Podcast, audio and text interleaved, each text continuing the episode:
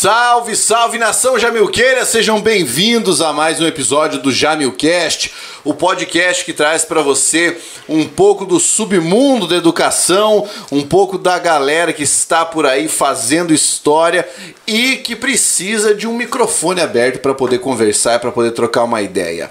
Hoje nós temos um episódio muito especial porque do outro lado aqui está o meu grande amigo, mentor, o meu grande professor, o mestre, professor Douglas Wisniewski. É essa a pronúncia correta, Douglas? Como é que tá? Boa noite, pessoal, tudo bem? E? Pablito, deixa eu dar um cascudo nele aqui, meu velho aluno.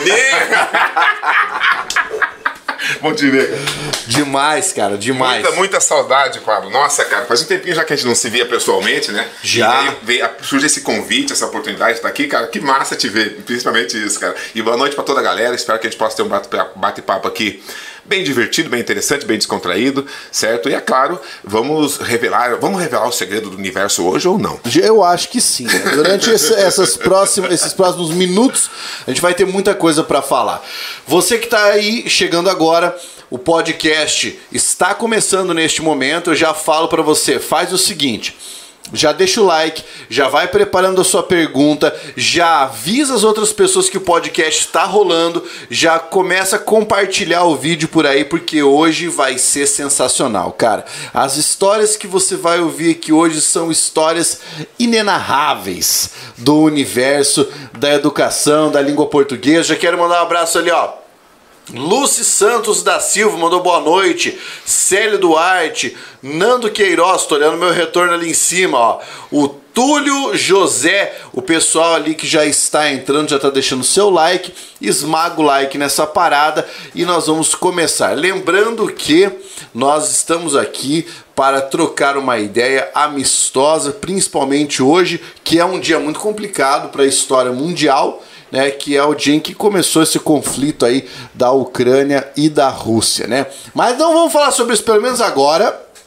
Vamos começar pelo básico. Douglas, toda vez que eu trago alguém aqui, eu começo fazendo uma pergunta muito elementar, cuja resposta eu já sei, mas talvez a galera aqui que está assistindo não saiba. A pergunta é tríplice: seu nome, sua idade e o que você faz.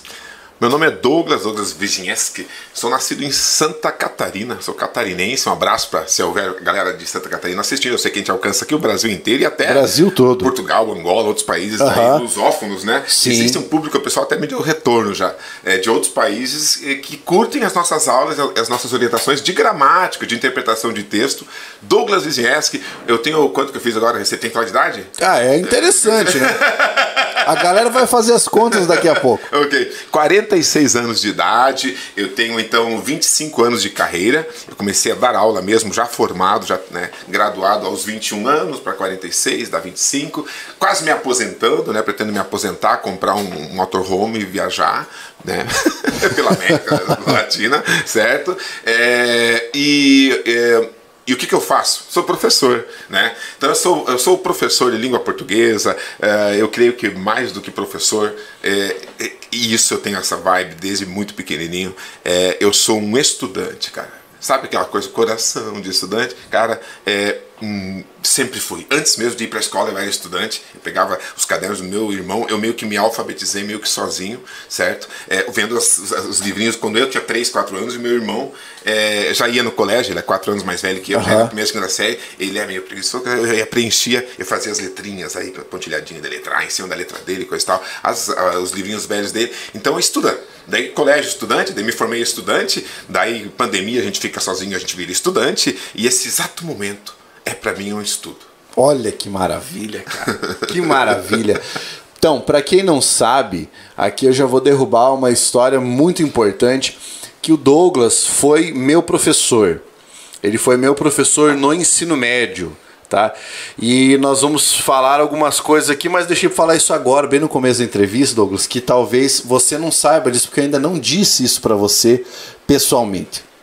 Mas foi o seguinte: o Douglas me deu aula quando eu estava no segundo ano do ensino médio e no terceiro ano do ensino médio. Português e literatura, né? Português e literatura. E redação. Você deu redação também. né? Era toda a frente das letras. É. E aí, no terceiro ano do ensino médio, eu estava no colégio Auxiliadora, que tinha aqui em Cascavel, e o Douglas lecionando lá. Um dia, ele levou a nossa turma para o salão em que era possível fazer projeções lá, colocar o retroprojetor e tudo mais. E aí nesse dia, esse, eu estava no terceiro ano do ensino médio muito confuso sobre que, que graduação eu faria. Né? Eu estava querendo fazer física, mas aí não havia física por perto, cogitei letras, e aí um dia na aula desse cidadão, o Douglas resolveu declamar um poema. Isso nunca saiu da minha mente. Ele declamou um poema chamado Estrela da Manhã, do Manuel Bandeira. E a declamação foi: por volta da metade da manhã, ele havia apagado todas as luzes do salão e deixou apenas um facho de luz na projeção. Mas o que ele não sabia é que esse indivíduo aqui estava prestando atenção nele. E a forma como você estava gesticulando Mesmo a declamação sombra daquele poema, mesmo na sombra, né? Que e eu me lembro muito bem, cara, de você falando amou com fulano, amou com ciclano e depois comigo. Na hora que você mandou e depois comigo, eu pensei, cara, é isso que eu quero fazer. Sério. Foi, foi naquele Este dia. momento, cara. Foi naquele dia em que eu decidi, eu vou fazer letras, porque eu quero ser igual a esse cara. Que isso, mano. Sério mesmo, Emocionou cara. aqui, Sério parceiro. mesmo. E, e para mim foi um divisor de águas, sabe? Foi um divisor de águas. E olha que coisa curiosa, às vezes a gente nem sabe como é que a gente impacta a vida de um aluno. Eu tô aqui como teu ex-aluno, hoje colega de profissão, dizendo pra você que foi aquele dia, cara, que às vezes a gente nem sabe se é um dia que você tá muito bem, um dia que, sei lá, enfim. Foi naquele dia que você fez a diferença na vida de um cara que me Caramba. fez ser o que eu sou hoje. E que virou um gigante, né, pessoal? O que, que é? Que orgulho maior um professor pode ter do que inspirar um monstro como você, cara. No melhor sentido da palavra, monstro, um gigante como você é hoje, o qual eu olho, né, flutuando lá, é, brilhando, né, como uma grande estrela. Você agora já é uma estrela, a estrela da tarde, né? E logo com o Manuel Bandeira, você já tinha me falado que eu, de certa forma, influenciei a sua carreira, né? Lá a escolha do curso, Sim. de letras, etc e tal. Né? Depois disso, né, você só cresceu. Mas aquela influenciazinha inicial da escolha, você sempre disse que que eu havia tido. Agora, ah, que foi exatamente num poema do grande Manuel Bandeira. Foi. Ah, caramba. Foi, foi sensacional, cara. Eu me lembro, eu me lembro muito com, com muita clareza disso, sabe? E eu achei interessante contar isso para as pessoas porque às vezes o cara que está assistindo, ele tem os seus ídolos. Mas talvez ele não tenha oportunidade de dizer isso para eles. A gente tem, né? né? Hoje a gente tem essa oportunidade, né? Eu fico muito feliz. Vamos entrar na parte da biografia, cara. Na biografia aqui, o nosso entrevistado fala de onde ele veio, co- como era a vida dele quando criança e por que ele decidiu fazer o que ele faz. Então, a gente sabe que você é catarinense. Fala um pouco aí sobre a tua vida, como é que foi, é, como é que ela tem sido e por que, que você decidiu ser professor. Ai, ai, lá vem uma história bem atípica. bem, é, provavelmente de vários professores que você entrevistou e que todos os podcasts vêm entrevistando, professores, mestres, doutores. A, a minha, talvez, pelo início da carreira, a motivação, comparada com a sua, é, foi bastante atípica. Eu tive vários professores excelentes, né? é, da, na infância, de- até a adolescência. Eu sempre tive uma infância muito humilde. Isso é um, marco. E eu sei que você, isso temos em comum certo? Você também não vem de uma família abastada para se transformar no grande professor que você é. Então a gente sabe muito bem, a gente se identifica muito com, com até esse nosso público, né, que é o concurseiro, que está lá pagando, se arrebentando para pagar a continha, que está calculando o dinheiro do ônibus, vai sobrar para o almoço, para o café da manhã, para ir fazer o concurso lá não sei aonde, né? Essa galera que está fazendo porque está apertada, né? Raramente é uma pessoa assim que vem de uma família boa de rica e fala, ah, eu decidi ser, como fazer ser funcionário público, eu vou fazer um concurso, certo? E vou me matar estudando, né? E, e tenho dinheiro para pagar todos os cursinhos e todos os professores aí do- que existem. Normalmente é o oposto. É gente É. que vem de baixo, gente quebrada, como nós sempre fomos, né? E sabemos ser, sabemos como funciona. Isso cria uma empatia muito grande, uma identidade muito grande até do público, certo? É, não são assim pessoas assim, digamos, de, de uma classe mais humilde, uma- brasileiro, né? Vamos falar que estão falando de 95% dos brasileiros. né? Exatamente. Uma pessoas, o brasileiro normal, né? Porque esses outros 5% não são brasileiro normal, brasileiro comum. É, é, diferentemente de, de, estar aquele brasileiro assistindo um professor burguês, né? Então eu, eu sou aqui das, das classes populares, eu estou vendo um burguês lá dar sua aula e fazer sua, né, as suas, passar suas ideias e me ensinando a conseguir ter um emprego. É diferente. É, é brasileiro para brasileiro, é gente de base para gente de base, falando assim, ó, oh, galera, vamos tentar ajudar vocês por esse caminho aqui. Vocês também nos ajudam da forma que for possível e vamos ver o que acontece. Então, eu tive professores que me influenciaram. Perdi a professora Neuza Canepa, junto com seu esposo, o Dr. João, da cidade onde eu cresci, e que foi minha professora de português e de inglês em anos diferentes, e que foi uma das grandes, entre vários outros professores, tá? Peço perdão aos outros, mas a gente perdeu esses, esses dois para o, para a Covid. Né? Então, recentemente, os dois, o marido, a mulher e uma filha também acabou falecendo. Que tristeza. É, então, um abraço para toda a família Canepa, o pessoal de Planalto, e eu honro aqui a memória da professora Neuza que foi para mim uma das grandes influências de gostar de língua portuguesa e de gostar de língua inglesa, de gostar de ler, de gostar de livros e tudo mais, uma das grandes influências, certo? Obrigado, professora. E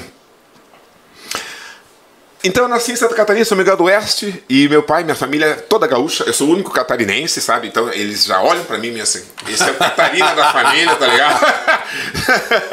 o gaúcho, você sabe como é que o gaúcho é honrado de ser gaúcho, é apaixonado pela sua... Né? Ufanista. Então, é ufanista até o osso, né? Então, até os fundilhos da bombacha. Então, eu sou catarinense, já me olhavam meio assim por causa disso.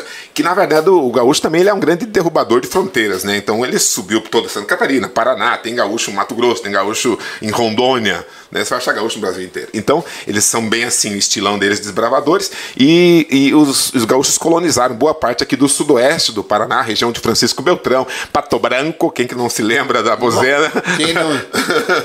Eu sou lá de Pato Branco, né? É, e Beltrão, e cidades ali do interior como Realeza, Capanema, Pérola do Oeste, Planalto. Pois foi em Planalto, no sudoeste do Paraná, que eu vivi a partir dos meus uh, sete anos de. seis anos de idade. A partir dos meus seis anos de idade, certo? Cidadezinha do interior do Paraná, sempre estudei em escola pública, certo? Até o ensino médio, até a faculdade, sempre foi pública, certo? Até o fim da faculdade, é, porque realmente a família não teria condições de pagar um, um ensino particular. Ironicamente, até eu já trabalhei, já dei aula a maioria da minha vida em colégios particulares, né? A, a, por uma questão assim até de, de escolha de carreira, uhum. né? E tudo mais. E tive essa infância meu pai, gaúcho, senhor Dionísio Vizinheski, minha mãe, dona Celanira Vizinheski, meu irmão, Márcio André Vizinheski e toda a minha família, nós éramos nós quatro, né? E aí, o meu dois filhos, a mãe e o pai, gaúchos, até o filho, até meu irmão é gaúcho, quatro uhum. anos mais velho. Eu sou o Catarina, o único Catarina. E daí, já apanhei muito por isso, dos, por causa dos primos, certo? o barriga verde, né? Altas piadas. Então, o que que acontece? Daí vim morar no Paraná, ainda crescer. Meu pai teve, era, ele era um excelente confeiteiro e, e panificador. Antigamente falava o padeiro, tradicional uhum. padeiro. Aquele de pegar uma Kombi e entregar pão no interior da, na, da cidade, eu acompanhava ele muitas vezes eu com 3, 4 aninhos. Mas meu pai teve câncer e faleceu, certo? Quando eu estava ali no final dos meus 5 anos de idade. Minha mãe, dona de casa, sem estudos, é, ficou com dois filhos pequenos, eu com cinco, meu irmão com nove, para criar, certo? É, numa cidade pequena, longe da família, que ficou no Rio Grande, a família, Sim. parentes, pai, mãe, vovó, tio, tio, meu irmãos. Ela sozinha, não tinha profissão, ela tinha estudo até a oitava série naquela época. Depois que eu fiz a faculdade, ela fez um supletivo e terminou o ensino médio. Olha só, cara. ela, senhora já, certo? Fez isso. É, quando ela me viu estudando na faculdade, chegava em casa, falava do dos livros, falava dos estudos, etc. e tal. Dela, ela fez também. E ela se virou, trabalhou, ela não, não se casou logo, ela, ela foi encontrar um companheiro uns 15 anos depois, quando eu estava na faculdade já também. Ela sempre ficou meio sozinha e cuidou dos dois filhos, com trabalhos simples, trabalhos, uhum. né? É, ela foi auxiliar de enfermagem, outras coisas assim. Né? Isso antigamente já, nos anos 80.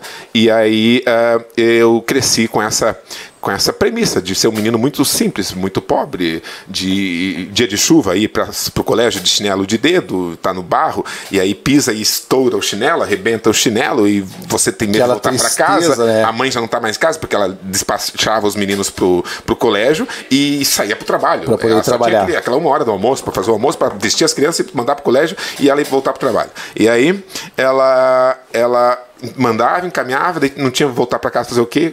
Ia para o colégio de chinelinho, de um só chinelinho. né? Histórias assim, cara, e que só me dão muito orgulho e que me fazem me identificar muito, muito com o Brasil, com o nosso país. É a história do país. Não adianta isso que a gente fingir pagar pau que é um país, uma pátria, né? A pátria é, é, rica, coisa e tal. A riqueza existe, só que ela não está acessível à população. Não está distribuída. Nunca, né? né? E aí, e o que, que, que, acontece a seguir? Tá, terminei ensino médio, ah, na adolescência eu era menino muito tímido, tá? Então, menino simples, menino pobre, era colégio de cidade pequena, colégio misto, assim, porque não tem colégio é uma particular. coisa que hoje ninguém imaginaria, né? Na cidade pequena, não, a timidez? É, ninguém imaginaria. Eu sou tímido até hoje, rapaz. eu tenho coragem, eu vou tomar mais um golinho aqui, porque não tenho coragem nem de chegar numa garota aí, né, mesmo estando solteiro, de tão tímido que eu sou. Então, o que que acontece? Eu era adolescente, né, tímido, é, assim, cheio de espinhas no rosto, tímido, me achava feio, aquela coisa de adolescente. E, e, outra coisa, simples e pobre. Daí no, nos colégios públicos de estado interior, não tem colégio particular, então os filhos dos ricos e os filhos dos pobres estão na mesma sala. Então meus amiguinhos tinha gente bem mais pobre que eu, tinha gente bem mais rica que eu. Então na, na de, naquela fase da adolescência, 12, 13 anos, 14, que é a fase dos namorinhos, Sim. Eu, eu, eu né, eh, não tinha, não me sentia atrativo, atraente nem para dar uma paquerada, nem para ficar. Fui sempre um virgenzão ali, né? Até uma idade bem, bem avançada. Inocente de tudo.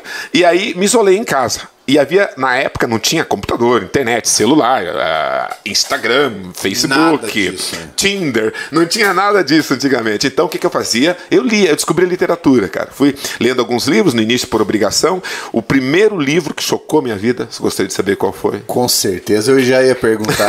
eu imaginei que estava na lata essa pergunta. Aqui tem uma questão de transmissão de pensamento. Com certeza. Transmimento de pensação. pensação. Isso rola e eu acabo respondendo antes, tá? Então o que que acontece? É aquela coisa de uma empatia muito forte, né? Isso é legal. Então, o que, que acontece? Uh, essa solidão me leva à timidez, a timidez me leva à solidão, a solidão me leva à leitura. Uma leitura assídua, muito mais do que a média dos meus coleguinhas na época da adolescência. Mas foi a primeira obra que me chocou, foi Pinóquio. Pinóquio. É, a obra Pinóquio, cara. A história do Gepeto, do Pinóquio, aquela aventura de ele largar o colégio e virar um burro, porque ele foi pra farra, etc e tal. Cara, isso daí. A é leitura tão... semiótica do Pinóquio é foda Nossa demais. Nossa né? senhora! Imagina que era um menininho lendo, mas já com um pouco de percepção da, da lógica da coisa. Era lindo demais. E altas, altas morais da história por trás daquilo, não só uma.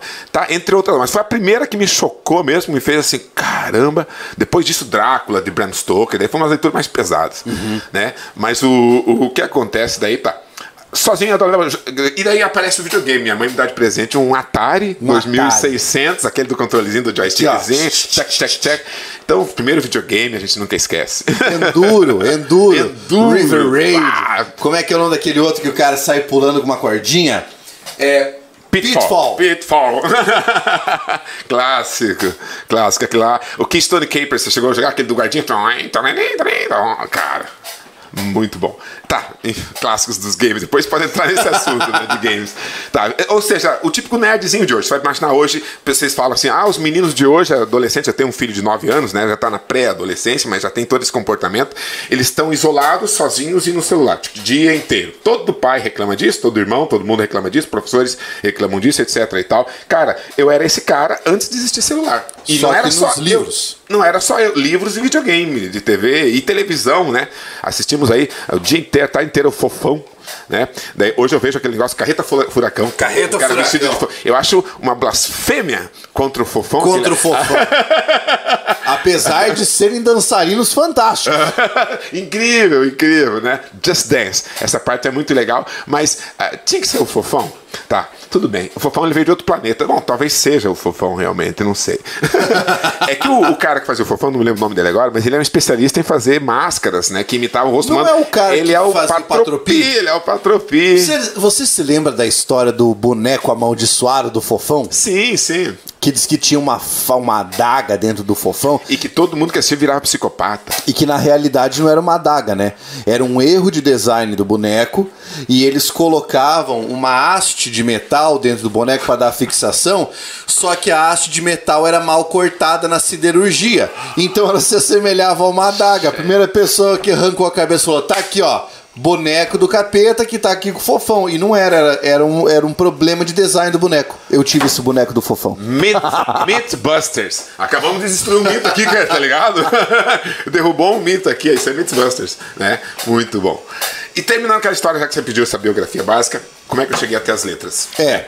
Tá. Então eu gostava de ler. Ponto inicial. Eu gostava de português, gostava de inglês. Porque eu gostava de músicas, gostava de rock. Meu irmão me passou influências de ouvir Pink Floyd e de ouvir Queen. E todo esse rock aí antigo, dos anos 70, dos anos 80, eu ouvia de criança, pequenininho. Sim. É, era garotinho lá, né, o, o cantando, né, sem saber inglês nenhum. Ó, vive, viu, Radio Gaga. Ó, vive, viu, Radio Gaga. Eu lembro que eu cantava isso, sei lá, com quatro aninhos, cinco aninhos. Era muito divertido.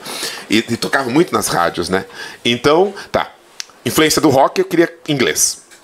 Influência dos games, inglês. Certo. Player One, né, etc e tal, stop, coisa e tal. Tá. Ah, língua portuguesa pela literatura, pela leitura português, eram as matérias que eu tinha as melhores notas, até o ensino médio, certo? Física, eu tinha levado no terceiro ano, bomba, tive o professor Flavinho Kiss, um abraço Flavinho. Física, matemática e química. E eu levei bomba, assim, mas por minha inaptidão às, às exatas, certo? E, e daí, é, achei muito complicado aquilo. Daí, é, tirei cinco, tirei seis. Eu nunca reprovei em toda a minha história es- estudantil. Até a faculdade nunca, nunca reprovei, certo? E então é, eu simplensmente fiquei chocado de ter tirado uma nota na média, passei na média em física. Foi a primeira vez que aconteceu isso na minha vida. É, lá no terceiro ano do ensino médio. Eu pensei, putz, mas eu sou um fracasso em física, eu vou ficar longe das exatas. Eu venho para a Unioeste, Cascavel, certo? Então, veja bem, eu cresci em cidade pequena, vamos para a cidade grande. Né? O, a- a- o famoso êxodo que, é, que ocorre da juventude, isso é um contexto histórico brasileiro também, a juventude sair das cidades pequenas né? Exatamente. e ir para a cidade grande, cidade grande, média, em busca de, de universidades, apesar de que o EAD hoje pode estar invertendo esse, esse quadro. Né? Então, é, eu venho. Só que é o seguinte: Esse movimento foi muito forte na década de 90, né? esse êxodo, né? É, fim de 80, década de 90, isso foi muito forte, principalmente aqui na nossa região, né?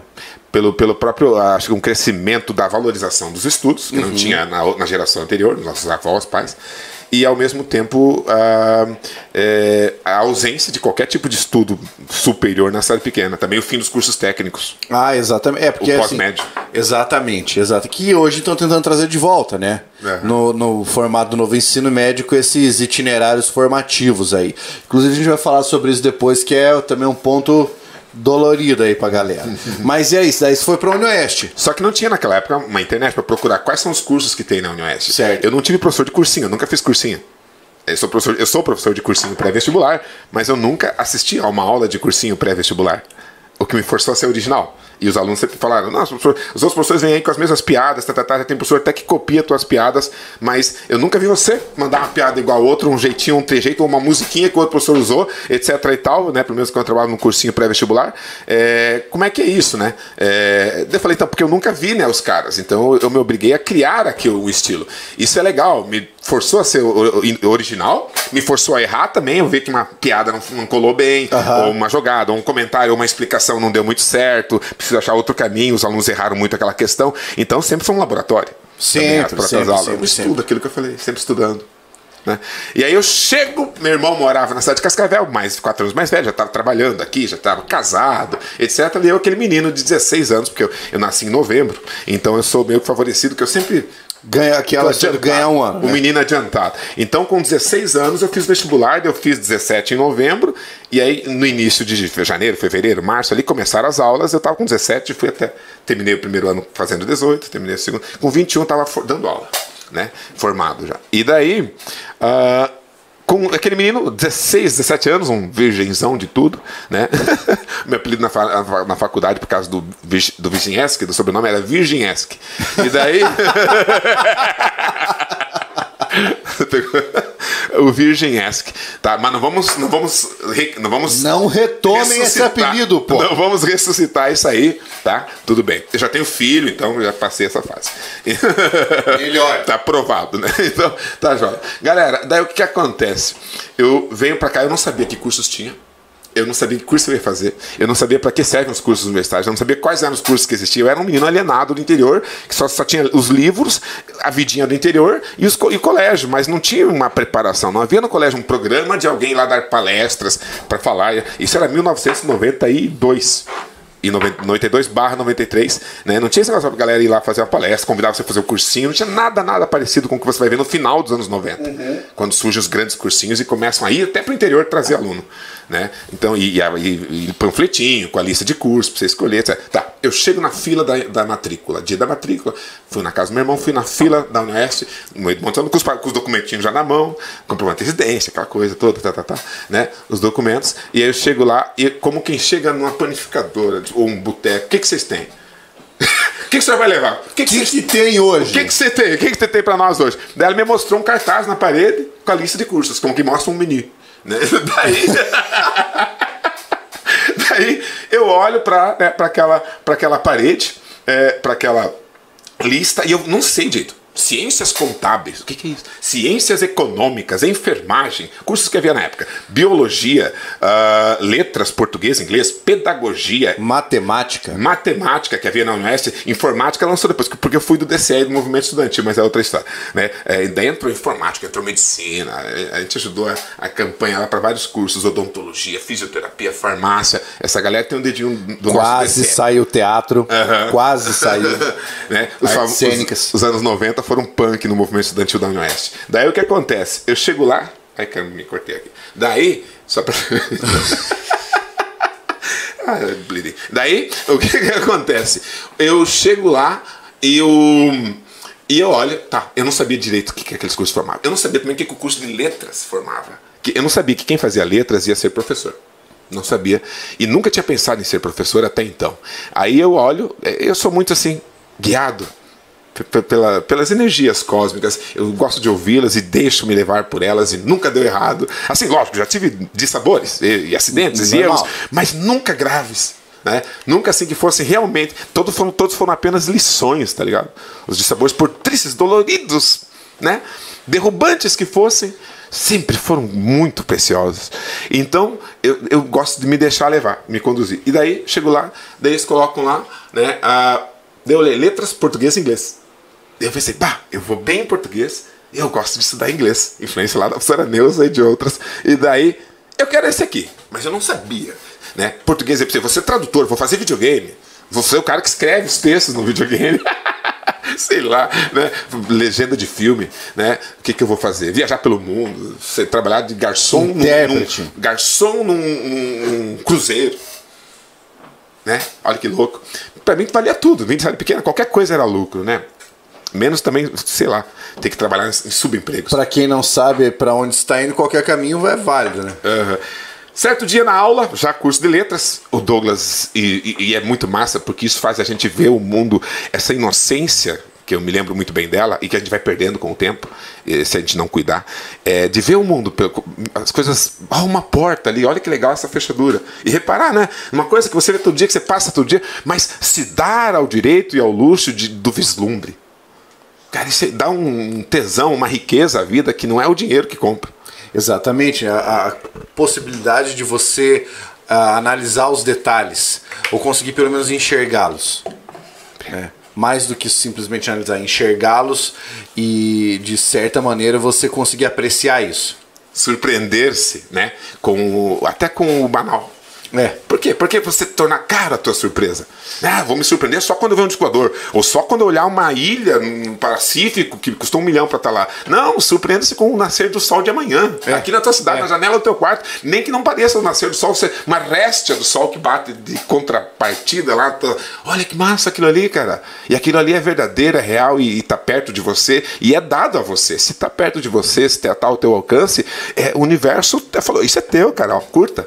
E, né? tem que ter cuidado cuidado, que a, a, como é que é? É o, é o Afonso de Guimarães? Não, Raimundo Correia. Raimundo Correia lá no, no simbolismo, tem, tem aquele poema, poema que ele fala: A felicidade sempre está onde nós a pomos, mas nem sempre a pomos onde nós estamos.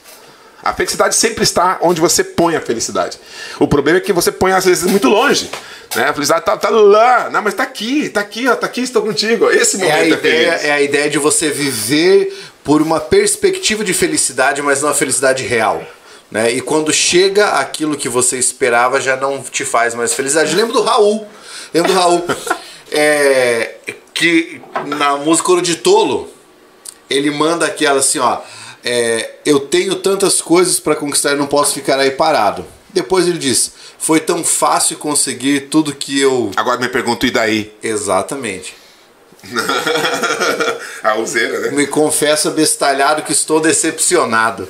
Porque longe das cercas embandeiradas que separam quintais no cume calmo do meu olho que vê, assenta a sombra sonora. Olha essa literação. Assenta a sombra sonora de um disco voador. Lindo, né? Lindo, lindo. Vai lindo. destruir um Raul desse. Não, e ele tem duas aí, né? Ele tem a literação e tem uma assonância, né? Uhum, né? A Ele sombra tem a- sonora. né? Ele tem a assonância também. Mata pau, né? Mata pau. Fora o fato dele fazer essa figura, né? A sombra sonora. Ah, sim! Temos. É uma- Isso é uma sinestesia. Sinestesia, sinestesia. Cruzou os sentidos. Boa, boa, boa. Demais, cara. Isso é demais. Mas e aí? Foi pro Neste escolheu letras. Daí dentro da faculdade, primeiro ano, eu me deparo com alunos, alguns do interior como eu, outros da cidade. E aí, ah, gente mais velha, eu era o, caba, o, caba, o, caba, o cabacinho. Eu era. Eu era. eu era o. O, o, o, o caçulinha, essa era Tá, que eu procurava, é quase a mesma coisa. Eu era o caçulinha da turma, né? E daí o que que acontece? É, Bom, resumindo, um certo dia eu ergo o braço, não, não era no intervalo entre os amigos, não, era, não foi em aula. E eu perguntei, gente, mas o que que faz um cara formado em letras? E isso tipo um mês de aula já. E todo mundo que tava lá, porque queria fazer letras, sonhava em ser letras e não sei o quê, né, etc e tal, sabia o que era letras. Eles me olham assim, você tá me zoando? Você quer saber o, que mais pode ser além de ser professor? Daí eu falo, ah, pode ser professor? Mas eu nunca tinha pensado em dar aula, etc. Mas Deixa eu fazer uma, uma digressão aqui né, na nossa conversa. Olha que coisa Machadinho. curiosa. Olha que coisa curiosa, Douglas. Quem faz a medicina, certo? Quando você fala fulano de tal vai fazer medicina, e por extensão você já fala, vai ser médico. Correto? Quem faz direito, você diz, vai ser advogado. Quem faz ciências contábeis vai ser contador, etc. Quem faz matemática um matemático, Exato. um biólogo, Pois é. enfermeiro, Aí quando você diz quem faz letras, um letro, um letrado. pois é, poucas pessoas sabem, inclusive os alunos do curso de letras, que quando você se forma em letras, você é um letrólogo. Letrólogo. Letrólogo. Como biólogo. Exatamente, você é um letrólogo. E existe uma diferença fundamental entre um letrólogo e um linguista. Sim. Você se transforma em um linguista a partir do momento que você começa a pesquisar linguística, né? Mas nem todo formado em letras pode falar em nome da linguística. Ele pode falar talvez em nome do campo mais extenso das letras. né? Esse Falar cara- pode, talvez ele não possa publicar. Exato. Mas falar, Essa é uma fa- coi- a falada é livre. essa é uma coisa curiosa, né, cara? Porque assim, ó, olha que engraçado. A sua idade de formação, quando você ingressou no curso de letras, quando você saiu, é igual a minha. É igual a minha. Ó, é a mesma idade com que eu entrei, é a mesma idade com que eu finalizei a graduação. Nós fizemos graduação na mesma universidade. Só, só que eu sou um pouco mais bonito, só tem que aceitar. Exatamente. É, vai ter que aceitar. Madeixas, Vai ter né? que aceitar. Eu já tentei Te- deixar meu um cabelo cabelinho crescer. compridinho na época do heavy metal. Não chegou a ser um compridão, mas um compridinho o Pablo tem. Não sei se você tem foto, uma hora você encaixa. hora eu vou postar Ou edição, ou edição. Pode até colocar agora. Olha! Não no ao vivo, mas na, na hora que você for editar isso aqui, joga uma foto lá do. Magrinho e cabeludinho. E, e eu tive isso, cara. Agora olha que engraçado. Nem na minha formação, nem na do Douglas, e muito provavelmente em Alguém falou nenhuma, sobre isso. Alguém falou, você se forma sendo letrólogo. E exatamente o que, que isso abrange, né? Por exemplo, mais importante que a palavra, o termo. Porque as pessoas não sabem o que é que uma pessoa formada em letras pode fazer. Todo mundo vislumbra assim, o professor de português, professor de literatura, de línguas. Acabou. Eu me lembro de que quando eu, falei que ia fazer letras, o Sandro, lembra do Sandro? Qual que Sandro? dava aula no. Ah, o professor Sandro, sim, matemático. Aham. Olhou e falou. Filho do Sérgio. Sim. Falou assim: Puta, você vai ser professor? Cara, tem uma briga depois. E olha só, olha quem olha pro Pablo hoje e fala assim, cara, você é professor? Pablo, que vergonha. Né? Quem, olha, quem olharia pro Pablo e diria isso hoje? Você vê, né, cara? É, é, muito engraçado, né? Mas e aí? Tá, você foi lá, fez a graduação. Como é que foram os teus anos de graduação? Primeiro, primeira coisa me lembrou agora. Minha mãezinha, né? Amada mãe, eu te amo, né? Daí ela, ela tá. Mas ela pensou assim: o filho, o meu outro irmão não fez faculdade. Certo? Saiu, foi pro trabalho, casou cedo, etc e tal. Né? Começou a trabalhar bem cedo. E trabalhou bem cedo. Ele foi uma- quase um pai pra mim, sabe? Quatro anos mais velho, mas ele, ele com 12, eu com 8, ele cuidava de mim. Ele era o meu, meu, meu adulto responsável por mim, né? Meu querido. E aí, mas minha mãe eu tenho um filho que vai fazer faculdade. Pra ela isso foi bom, porque ela vem de uma família mais humilde do que nós fomos ainda, lá do Rio Grande do Sul. Agricultores, mas aquele colono pobre Sim, mesmo, sim, boia sim. fria, alguns tios meus trabalhavam, certo? É, é, e é, então, quer dizer, é, e ela teve um filho que foi à faculdade, mesmo após a perda do marido, quando ela tinha 25 anos, nenhum estudo, dois filhos pequenos, casou com 16 naquela época. E aí ela falou assim: filho vai fazer faculdade. Daí um dia alguém falou: ele vai ser professor. Dela. Douglas, mas você vai querer ser professor? Minha mãe, né? Eu já na faculdade, tá? Você vai, a mesma afirmação. É que nem filho vai querer ser músico, né? Filho que quer ser músico. Você vai ser músico, meu filho, né? Ah, Douglas, você vai querer ser professor? Minha mãe disse. E depois ela, me- ela pediu desculpa, anos depois, que eu já tive um certo sucesso na carreira. Ela chegou e falou: Douglas, um dia eu falei isso, mas você acertou, porque é a tua vocação, meu filho. Você vê, né? É, cara? é, é, Você você nasceu para isso, te faz feliz e, e faz as outras pessoas felizes, as ajuda de certa forma. Funciona naquela profissão. Quando o cara se acha, né? É o Neymar, por exemplo, jogando basquetebol. É que eu não quis me comparar com o nível do Neymar no futebol, como eu no. no, no... Não, cê- cê- Mas ele poderia comparar. Poderia, porque assim, é, eu já tive a oportunidade de presenciar as aulas de todos os ramos. Né, a aula de língua portuguesa, Douglas, de redação, de literatura, e é um professor sensacional. Mas é lógico que você não começou assim, né? Como professor sensacional. Muito obrigado. Formado na faculdade, daí o que acontece? Durante a faculdade tive uns perrengues, etc e tal, né? amores não correspondidos. Eu sempre fui muito romântico. E aí é, eu fiquei meio que deprê. E aquelas festas de faculdade, bebedeira, Loucura, cacha- longe da mãe, comendo miojo.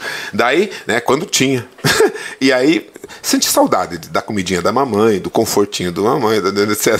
Você né? do, do Celcinho, de física? Pão com pinga? Pão com pinga, comida de universitário. Pão com pinga. Pão com pinga. Isso Depois quando tem procura, pão, né? Depois você procura na internet o que é pão com pinga. Não tô querendo ensinar ninguém aqui, mas É, enfim, dá um crianças, barato. Crianças, dá um barato? tá, você falou dá um barato? É. então, tá bom. É, esse pessoal que fazia isso, eu não, não era dessa. Mas de ver as pessoas fazendo isso me, me incomodava. Daí, né, sempre aquele menino de igreja. E daí, então, o que, que acontece?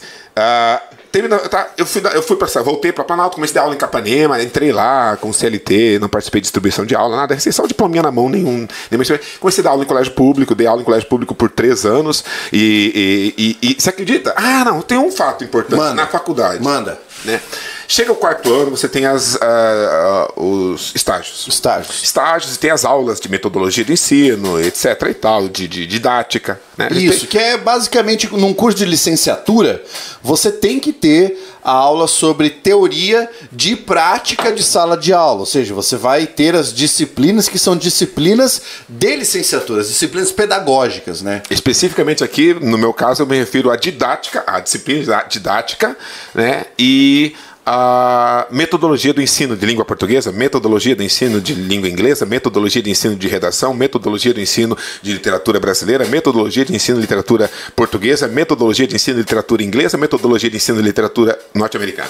Só essas. Então, que são as, as que tentam ensinar a gente a ser professor, porque você, eu sei a matéria, eu sei o conteúdo, isso vale para qualquer pessoa. Você Exato. sabe de um assunto, né? Assim como o Carlinho aqui sabe da parte de edição, né? Agora, ensinar uma outra pessoa a isso, que ele sabe, que ele domina muito bem, que o cara é um gênio nisso, mas ter o, o, né, o, o feeling ali para ensinar o outro é uma outra habilidade. Com certeza. E como qualquer habilidade pode ser desenvolvida, aprimorada, piorada, etc. né? Como qualquer habilidade.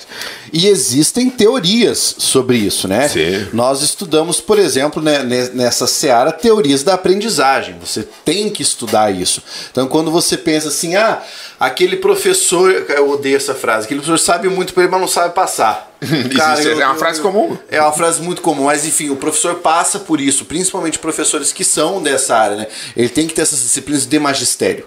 Sim, sim, deve ter. E na verdade, Escolhe até, uma cor aí, Douglas. até que elas são carentes. Nós vamos hoje de. é, vamos começar com um azul, em homenagem ao nosso Grêmio. Apesar de que hoje não é segunda. Tá, Quem que ficou azul? o fundo aqui, ó. Ah!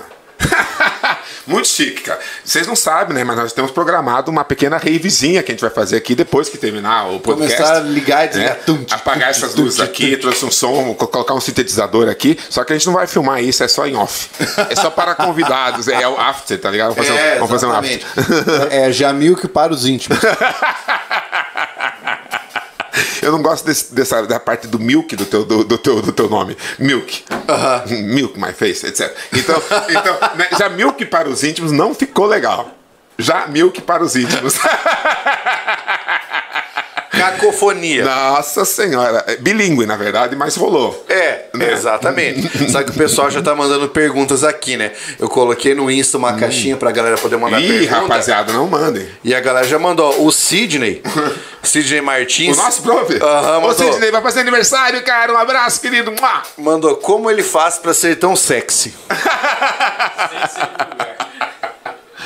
Ai, ai. Então, é, é meio que uma coisa assim. Hoje em dia, você se atrai naquilo que você admira né, na pessoa. Seja o cabelo, seja os lábios, Ah, seja Cardão. o jeito de falar, a voz, seja um bumbum, né, um par de seios, seja o jeito de dançar, seja o dinheiro. Às vezes precisa atrair por dinheiro. E com certeza você deve me achar sexy, Sidney, porque você também é um apaixonado pelas letras e com certeza pelo assunto que a gente está debatendo aqui. Então, com certeza isso torna muito sexy você ver uma pessoa falando de algo que você ama e que você vive, tá? Deve ser isso. Mais uma pergunta? Vamos, vamos continuar nesse papo aí, cara. Daí você, você falou so, para nós sobre a sua caminhada ali na graduação, certo? Você teve essas disciplinas todas de metodologia. Eu estava. aí? Daí, numa disciplinas, você tem que dar aula lá na frente, sabe?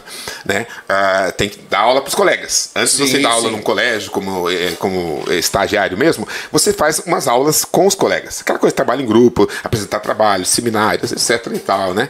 E aí tem. Mas eu tive que dar uma aula sozinho de um tema de língua portuguesa escolhido por mim, aquela coisa.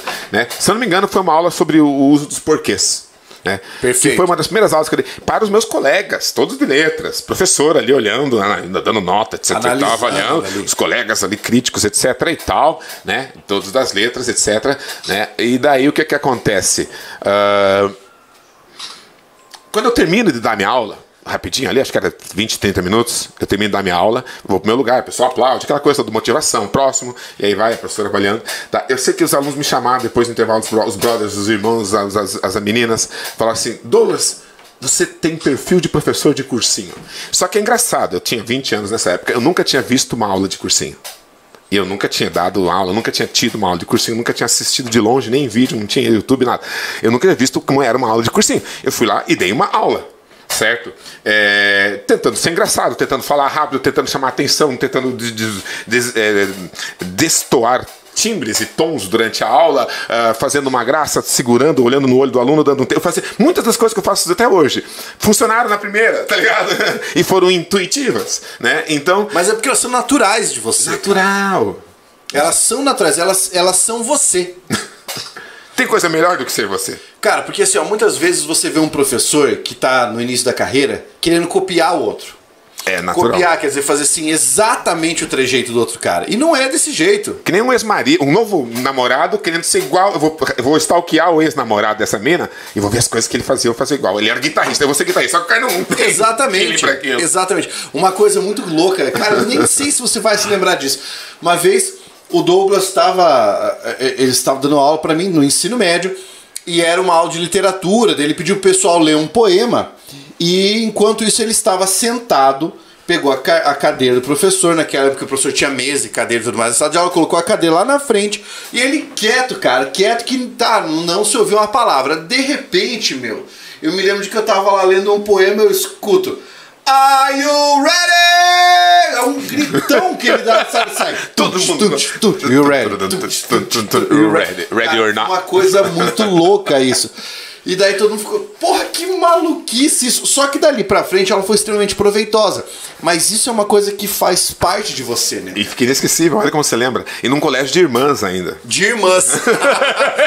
Lembra que tinha a voz do além, a caixinha lá em cima, a voz do além. Nosso colégio tinha oração da manhã, cara. É, bem, bem, bem tradicional e católico. Um abraço para as irmãs, um excelente colégio. Mas eu quero dizer assim que às vezes a minha postura muito maluca, de repente destoava um pouco, né? Mas não, se olhar, se olhar na raiz, uma vez que funcionava e a galera curtia, e não estávamos ainda cultuando Satã nem nada ali dentro. E aí, e aí depois de- desse seminário de, de aula, Daí eu dei essa aula e fui lá de cursinho. Bom, resultado, saí. Mas eu fui morar na casa da minha mãe. Daí fui dar aula em Capanema, etc e tal, em alguns colégios, dando aulas eh, simples, coisa e tal, assim, cole, aula de colégio, ensino médio, não é cursinho. Né? Tá. Tá, aula normal, regular. E aí, ah, também os alunos, a maioria dos alunos e professores e colegas me deu grandes elogios, de maneira que abri um colégio particular naquele, na cidade de Capanema, os- no- lá no Santa Cruz. Aí me chamaram para dar umas aulas naquele colégio. Daí trabalhei meio ano só naquela, era os últimos, era o segundo semestre, já tinha um terceirão, já pago. Daí eu percebi, uau, o particular paga melhor do que o Estado. É, O Estado do Paraná, não sei se vocês sabem, mas ele paga uma merreca para os professores tá, da rede estadual. Beleza? Fica o recado. Tinha que estar pelo menos umas quatro vezes o valor da hora aula de hoje para estar justo quatro vezes o valor básico de todo mundo hoje em dia para estar justo o, o- a educação no Paraná. Não sei como na é que são os outros próxima estados. eleição, vote num professor. Não tem erro, né? A menos que seja um médico ou seja qualquer outro profissional. Mas pense nos seus filhos. então o que, que acontece? O. O, tá, daí, tá, trabalhei- daí logo me chamaram para dar aula em realeza. Tinha um cursinho em realeza. O cara abriu o cursinho Impacto. Eu nem me lembro. mas O cara que vinha de cidade grande, era um empreendedor, e ele falou assim: Nossa, aqui tá dando certo, essa cidade não tem ainda. Eu fui dar aula em realeza no cursinho Impacto. É, foi meu primeiro cursinho né, que, que não tinha que corrigir prova, não tinha, era só dar aula pro dar vestibular aula. da Unioeste. E aí, depois, na semana, no ano seguinte, eu fui trabalhar, já era o ano de 2000, no, eu tive uma filha nessa época, né, no casamento que eu estava naquela época, e aí vem, eu vou dar aula em Francisco Beltrão, no cursinho Aliança, o Aliança lá de Beltrão. Né? e daí, é, grandes professores, grandes colegas que eu conheci. Um abraço, Hélio, de- do Aliança de Beltrão. E aí, e toda a turma. E daí, o que que acontece? O, ali eu conheci professores de cursinho. Ali realmente me enturmei com uma galera, assim, bah, os professores. Ali você entrou no mercado. Ali eu percebi onde eu estava. Quando eu estava nessa pequena e estava crescendo, eu, ó, eu sou o melhor, eu sou o maior. E aí nessa idade, cara, dos seus 20 e poucos aninhos, 24, 25, a gente tem muito ego. Ali, cara, como eu cometi erro entre os meus 24 e 30 anos. Como eu cometi erros na vida, na programação da vida, na, na- na experimentação da realidade. Então, é, assim, é uma fase difícil. Como os nossos alunos, muitos, estão nessa fase dos 20 e poucos aos 30, os concursantes, galera, tenta sempre minimizar o seu ego. Eu sei que não vai conseguir, estou falando besteira, viva a sua vida, mas no futuro lembre-se disso. Ah, era, para ter minimizado o ego, por isso que eu errei. Tá? Então, eh, o que que acontece? Eu, eu vi os grandes. E aí, daí eu comecei também a pegar outros trejeitos, a melhorar, a evitar algumas coisas. Aquela coisa você vê numa escola pública, alguns vícios. De, né, por exemplo, na escola pública, ah, às vezes a pessoa, ah, vou matar os últimos cinco minutos de aula. né? Ah, sentar aqui, esperar bater o sinal, tá chovendo, não sei o quê. Ah, com que- tem- Você não vai fazer isso num cursinho. Não. Né? Mesmo que se fizer isso, vai ser mandado embora no Vai. segundo dia. né? E tá. E aí de, de Beltrão, um professor vem trabalhar em Cascavel, um outro professor, o professor Justus, e aí ele vem pra cá, ele vira coordenador do Colégio Ideal de Cascavel, tia Isailda, que Deus a tenha, Lincoln, toda essa galera legal do Ideal aqui de Cascavel, né, que foram muito parceiros meus, eu, que me, me adotaram como família quando eu vim pra cá, certo? Tivemos entraves e conflitos, porque eu sou muito rebelde com, a- com as hierarquias, mas isso em todos os lugares em que eu trabalhei. mas é, sempre foram famílias, sempre me fizeram crescer muito. e Eu sei que eu também deixei minha contribuição lá e alunos, ex-alunos do Ideal até hoje vêm me abraçar e vêm é, me elogiar, me encontram na internet, nas redes, me agradecem. E todos aqui na cidade, um é doutor, advogado, fulano, um médico, não sei o que, outro é candidato a deputado. É gente muito forte, né? É, e muito bem sucedido, engenheiros, etc. e tal. O pediatra do meu filho é, foi meu aluno. Pessoas E, cuja assim, vida você marcou. de certa forma. E daí, e que marcaram a minha vida também com esses retornos. Então, eh, eu venho para Cascavel, trabalhar no Colégio Ideal. E aí trabalhei em praticamente todos os colégios daqui, da cidade. Trabalhei em Toledo, trabalhei em Foz do Iguaçu. Eu voltei a dar aula em Beltrão, eu fui dar aula também em cidade de Quedas do Iguaçu, Laranjeiras, é, Medianeira. Né? Então, todas as cidades da região eu já dei aula nos cursinhos que foram abrindo ali. Né? Então, normalmente chamavam a gente para participar lá e colaborar. E em todos os lugares, eu creio, fiz um trabalho legal, divertido, que me deu muito prazer. E depois, uh, aí, através do seu convite, né? É, eu fui, na época ainda que você estava no Alfa, te auxiliar, porque você já estava lotado de trabalho e de sucesso, e eu estava só nos cursinhos de, de pré-vestibular, não estava ainda no universo do concurso público. Exato. Né? Aí eu simplesmente é, recebi esse convite dele, primeiro, para ajudar na revisão gramatical das, de apostilas, de Sim. materiais, certo? E aí depois ele vai para o Focus, né? E ele precisava sair para seguir os seus projetos né? É, independentes, podemos falar assim, certo? De legenda, criar sua própria história, sua própria legenda, sua própria marca. Diz que tem até uma marca de cerveja que ele não me apresentou hoje, mas a qual está prometida, né? Ele está em vários ramos aqui, é, é língua portuguesa para concurso público, é cerveja e calcinhas comestíveis, é isso. Esse último ainda não foi lançado. calcinhas comestíveis Jamil. Mas fica aí Fica aí a dica, o anunciante, né? Porque aqui embaixo tem espaço, o cara que quer anunciar aqui, ele manda cara. lá, contato arroba, né, jamilcast.com, acho que é isso que tá ali no contato, mas enfim, você manda aquilo que você quiser anunciar, pode ficar à vontade. Você pode inclusive anunciar teu produto online agora, tipo assim, Pablo, eu quero anunciar tal coisa, você coloca agora. no super chat que a gente anuncia para você. É... Mas foi mesmo, cara, foi quando, foi quando eu tava saindo do Focus quando eu fui sair, eu falei assim, ó, eu só vou sair se vocês incorporarem um professor que é um professor que estou indicando, que é o cara que pode segurar as pontas e é o cara que vai mandar bem. Aí quem? Foi o Douglas. Mas quem é o Douglas, né? Ainda não tinha entrado no universo do concurso público só pré-vestibular, pré-vestibular. E aí eu falei com a galera, falei assim, ó, só, colo... só ligar a câmera na frente do cara, que não vai, não vai haver problema. Fala não. que Não, é verdade, cara, é verdade. Porque assim, ó, isso eu já falei pro Douglas. Eu sou uma pessoa meio xarope assim para trabalhar. É... A questão de confiar, principalmente em relação a conteúdo, eu confio em poucas pessoas. Então daí alguém vem me liga e fala, ó, oh, Pablo, você pode me indicar um professor de português, um professor de literatura, um professor de redação? Eu não indicaria alguém né, é, em cujo conteúdo eu não confio. Por mais que fosse amigo da vida, exato, fora de ter trabalho, fora, fosse teu irmãozão, brotherzão, como a gente é, e outros que você tem, Com grandes certeza. amigos. Se você não botasse fé no, no trabalho, você não. É, é eu, é eu, eu não cara. indicaria, cara. Você tem um profissionalismo muito forte. Porque assim, ó, eu me formei no curso de letras com mais 34 colegas. No mestrado foram mais 24 colegas. No doutorado, mais 8. Temos números. Né? Então, assim, desses poucas pessoas eu falaria assim, ó, esse aqui você pode pegar. Por exemplo, se fosse para dar aula de língua portuguesa, nenhum desses com quem eu fiz. Inclusive os doutores. Inclusive. Agora, se fosse para dizer assim, ó, eu preciso de um professor que dê aula de linguística aplicada a Libras. Um curso superior. Aí eu tenho uma pessoa para indicar. Entendeu? Aí tem uma pessoa para indicar, ah, eu quero alguém que trabalhe com análise do discurso. As especialidades deles. Sim. Exatamente. Faz todo sentido. Então, assim, e outra. Para você indicar um professor que dê aula de gramática, eu preciso indicar alguém que goste de estrutura de língua. E aí são poucas pessoas. São poucas pessoas. Tem que saber esse tipo de coisa, sabe? Então por isso daí foi, que, foi por isso que eu indiquei você. E, cara, e, pô, deu super certo, a galera recebeu muito bem, foi sensacional. Às vezes você pensa que um professor sai de um cursinho querendo lascar o cursinho, não, cara.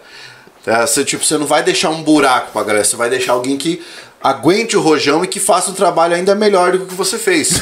que sabe? isso. Eu acho, cara, eu acho que é, sabe, é importante a gente fazer isso. Existe uma alegoria para isso, Pablo, dessa nossa gratidão, gratidão, mais uma vez aqui, gratidão por, por toda essa parceria, por esse. É, bah, se me enche de alegria, se me enche de. Essa coisa de ser falado, que as minhas aulas né, te ajudaram a ser um, um grande professor que você é hoje, é, e depois você ter. Eu nem esperava esse convite. O pessoal me ligou, não, o Pablo falou de você, não sei o que, tá, tá, tá, né? Fui lá é, e realmente espero ter contribuído e, e, pelo retorno que eu recebo dos alunos concursandos, né? É, e outros projetos que, já, que nasceram depois disso, né? Como o meu projeto de correção de redações, uhum. que eu tenho feito online, depois a gente fala dele. Show de bola. E aí, outros projetos que, que são voltados ao público de concurso público, né? Elas. Ah, é, foi tão legal que daí eu te agradeço, mas na verdade foi uma coisa boa para outras pessoas, te faz feliz, eu sei, te faz sentir orgulhoso demais, também cara, de falar demais. tudo isso. O universo inteiro ganha, ninguém perdeu. Exato. Né? Olha que tipo de. de, de é win-win. É, é, é, uma soma, né, cara? É uma soma. Eu acho isso aí é, sensacional. Eu acho que, na verdade, isso é o que, que deveria ser o caminho da humanidade. Né? Devia ser o, o, né? o motor, né? sei lá, o, o equalizador das relações humanas. Correto, correto. Eu, eu, eu tenho uma, uma alegoria para isso. Eu acho que todo professor, você fez isso com um alcance muito maior que o meu, falando de números, uhum. mas com certeza com a mesma. Porque cada indivíduo é, valor, é, é igualmente valioso. Claro. Mas quanto mais indivíduos, melhor você puder ajudar e fazer passar no concurso, fazer aprender a língua portuguesa. Você entendeu que, quer queira ou não, que seja 0,001% nós mudamos a compreensão da língua portuguesa nesse país. Sim. Nós, nós, nós fizemos mais gente parar para pensar nos fenômenos que, que regem a gramática. Exatamente. Que sejam 50 pessoas. Mas não, não, elas, essas 50 pessoas não teriam refletido a gramática e o Brasil continuaria sendo um país que não valoriza a nossa língua. E começarem a dar a devida importância à própria língua, à língua que se fala. Perceber, cara, olha, eu tenho esse, essa, esse instrumento, essa tecnologia que é a língua. Exatamente. É. E a língua portuguesa, né? É minha herança cultural. É. Faz parte de mim. Ligado à nossa história, à nossa música, à nossa poesia, à nossa literatura. É o jeito que a tua mãe falou pela primeira vez para você: Eu te amo, filho. Para pensar, foi nessa língua. Né? Como é que você não vai valorizar? Eu penso nisso no seguinte, na seguinte alegoria, outro dia estava me ocorrendo. Tem que é... Ei, Carlão, tem que pegar outra cerveja do, do Douglas daqui a pouco cafezinho para ele. Daí. tá bom. Na verdade, traz uma pinguinha. Então. A gente tem uma história boa com pinga, cara. Nossa senhora. Daí o, o, o que acontece é que. Eu, a alegoria que eu ia te falar. Uhum. A alegoria ela está relacionada ao, ao, ao, Acho que todo. Eu não sei se ela cabe, mas vamos ver se funciona. Todo professor tem essa coisa. De, o que, que você quer?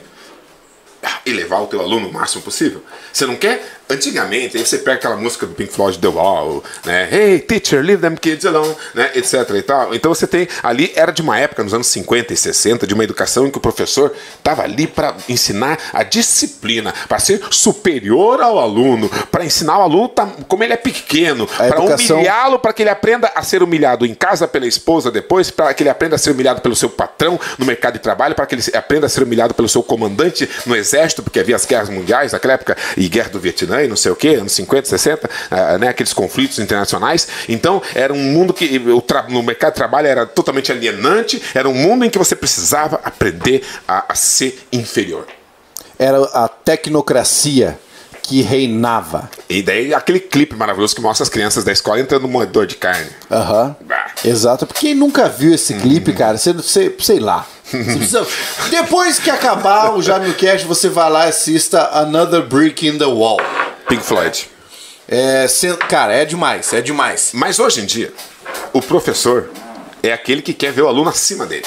E aqui nós temos um exemplo visível disso tá ok? De um professor lá do ensino médio, uma contribuiçãozinha pequena em toda a carreira e o aprendizado dele, mas que hoje se encontra aqui é, diante de um gigante que lhe faz uma sombra confortável e gostosa, a qual dá muito orgulho. Então, o que, que acontece?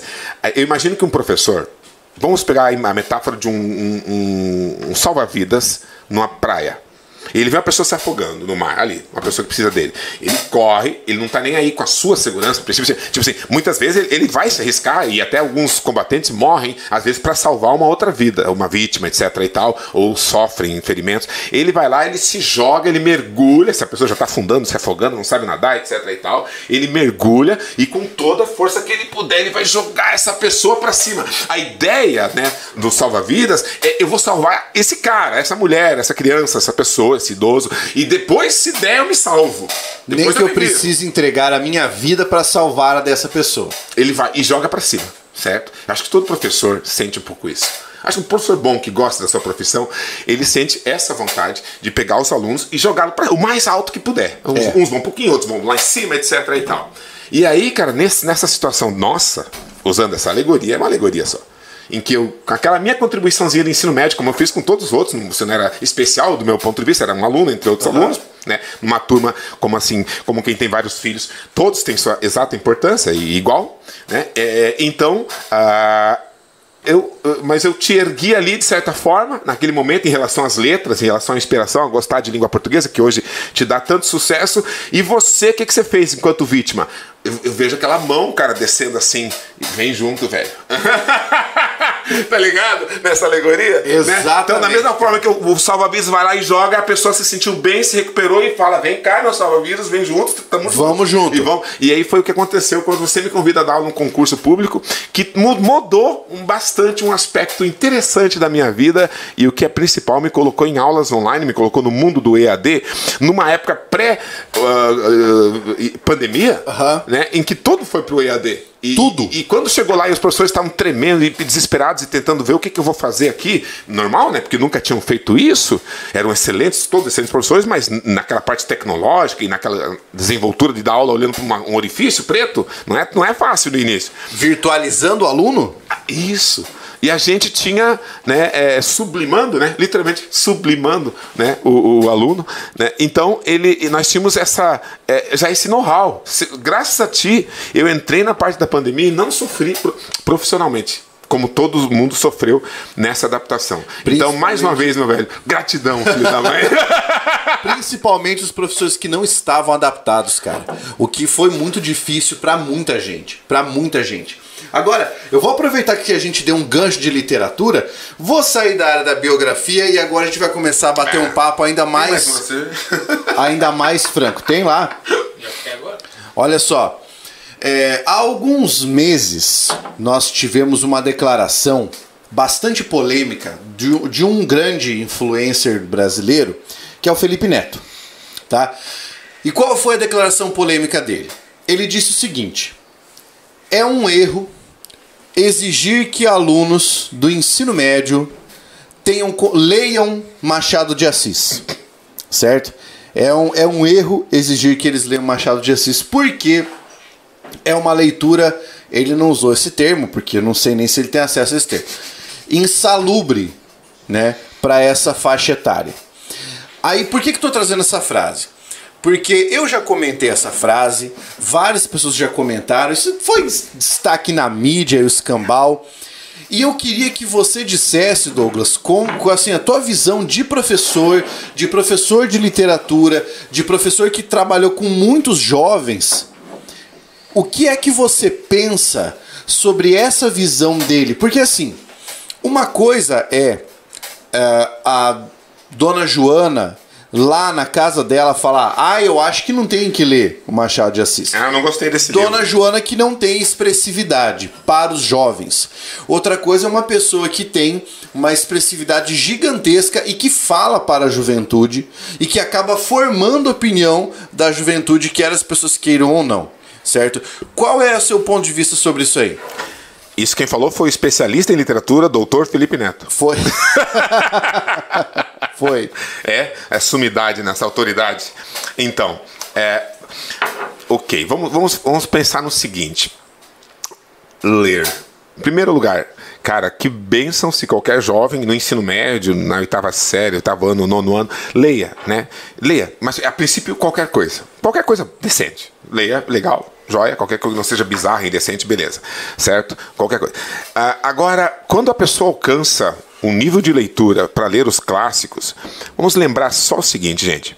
A literatura nasce não hoje em dia, não é com literaturas assim, com livrinhos infanto-juvenis, livrinhos digitais feitos assim, dessa, né, de, de 50 anos para cá, de 50 tipo anos para cá. A literatura vem de uma época anterior à, à, mídia, da televisão. A literatura existia antes do jornal impresso, já havia a literatura. A literatura existia antes do, do rádio, antes da internet, antes do Facebook. Aí nasce a literatura, certo? Né? Se você parar para imaginar, a Bíblia é um texto literário. Assim, é uma obra literária, certo? Que mescla ali no meio, certo? Um pouco de vislumbre vislumbre fictício, ficcional, dá para você perceber. Os mitos genealógicos, os, né? É, as contradições. E também muito da história, história real, história pautada mesmo nos acontecimentos reais e fatídicos da, de, de cada época ali narrada. O que é incrível, um documento incri, incredibilíssimo, certo, da, da, da humanidade. A, a Bíblia. E sagrado, pelo menos por isso, e talvez por muitos outros mais profundos motivos. A Bíblia é sagrada. Então, o que, que acontece? É, a literatura vem de lá. Né? E aí a literatura brasileira vem do descobrimento do Brasil, vem da Carta de Caminha, vem do Gregório de Matos Guerra, do Padre Vieira, vem lá do, do uh, Tomás Antônio Gonzaga, vai chegando, chega aos românticos, né? pega o nosso Alencar, pega o Gonçalves Dias, pega o Álvares de Azevedo. Com que idade morreu o Álvares de Azevedo, professor? O Álvares de Azevedo morreu com. Ele foi da, 20 anos? É, 20 anos. 20 a anos. dos 20 anos. A linda dos 20 anos. Exatamente. Meu. Eu estou testando meu ex-aluno de literatura lá do ensino médio. e daí, né, o, o, estudo é contínuo, o aprendizado e a avaliação é contínua. é, mas então, o cara morre com 20 anos e deixa um legado literário, assim, cara, que é, é, é imortal em termos de literatura. Aí vem o camarada de hoje, né, seja quem for, né, fosse uma autoridade ou não, é, e falar para você não ler os clássicos, os quais são cobrados nos vestibulares. Ou seja, se eu falar para um jovem não ler Machado de Assis, ele vai levar bomba no vestibular. Então, estou no mínimo fazendo ele não entrar numa faculdade de qualidade e estou pondo em risco todo o restante da história da vida dessa pessoa. Mas o menor, a menor importância de um livro clássico da literatura é o vestibular. Né? Cara, porque são, é, é, no mínimo, assim, vamos dizer, retratos históricos feitos por pessoas daquela época.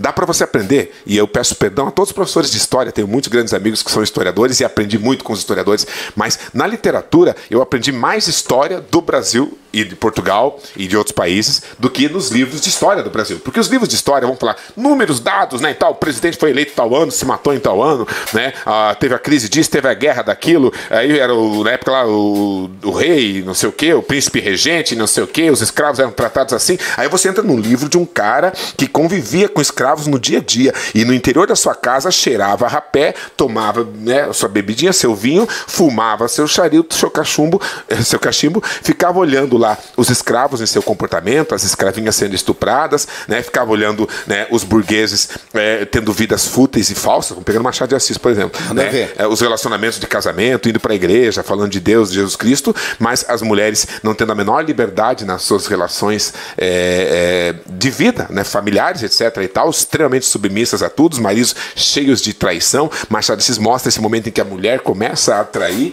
né, é, vindo lá, de, vindo desde o Flaubert, de, né, desde Madame Bovary, e o Machado ali já trazendo que no Brasil as mulheres já estavam traindo, o que foi, quer queiram ou não, um, é, todo mundo sempre traiu homem e mulher, sempre houve aqueles que tinham esse tipo de índole. Como também todo mundo nunca traiu. Tem homens e mulheres que nunca fizeram isso, nunca. E nunca falaram. Como tinha gente que matava, como tinha gente que não matava. Como hoje tem gente que mata e tem gente que não mata. O que cada um faz é da sua conta, mas não adianta você falar assim, ah, naquela época não fazia. Ah, no meu tempo o jovem não, não usava droga. Você vê os caras que viveram nos anos É, 70. é. Os caras que viviam nos anos 70, a juventude hoje está Veio na rabeta do Woodstock.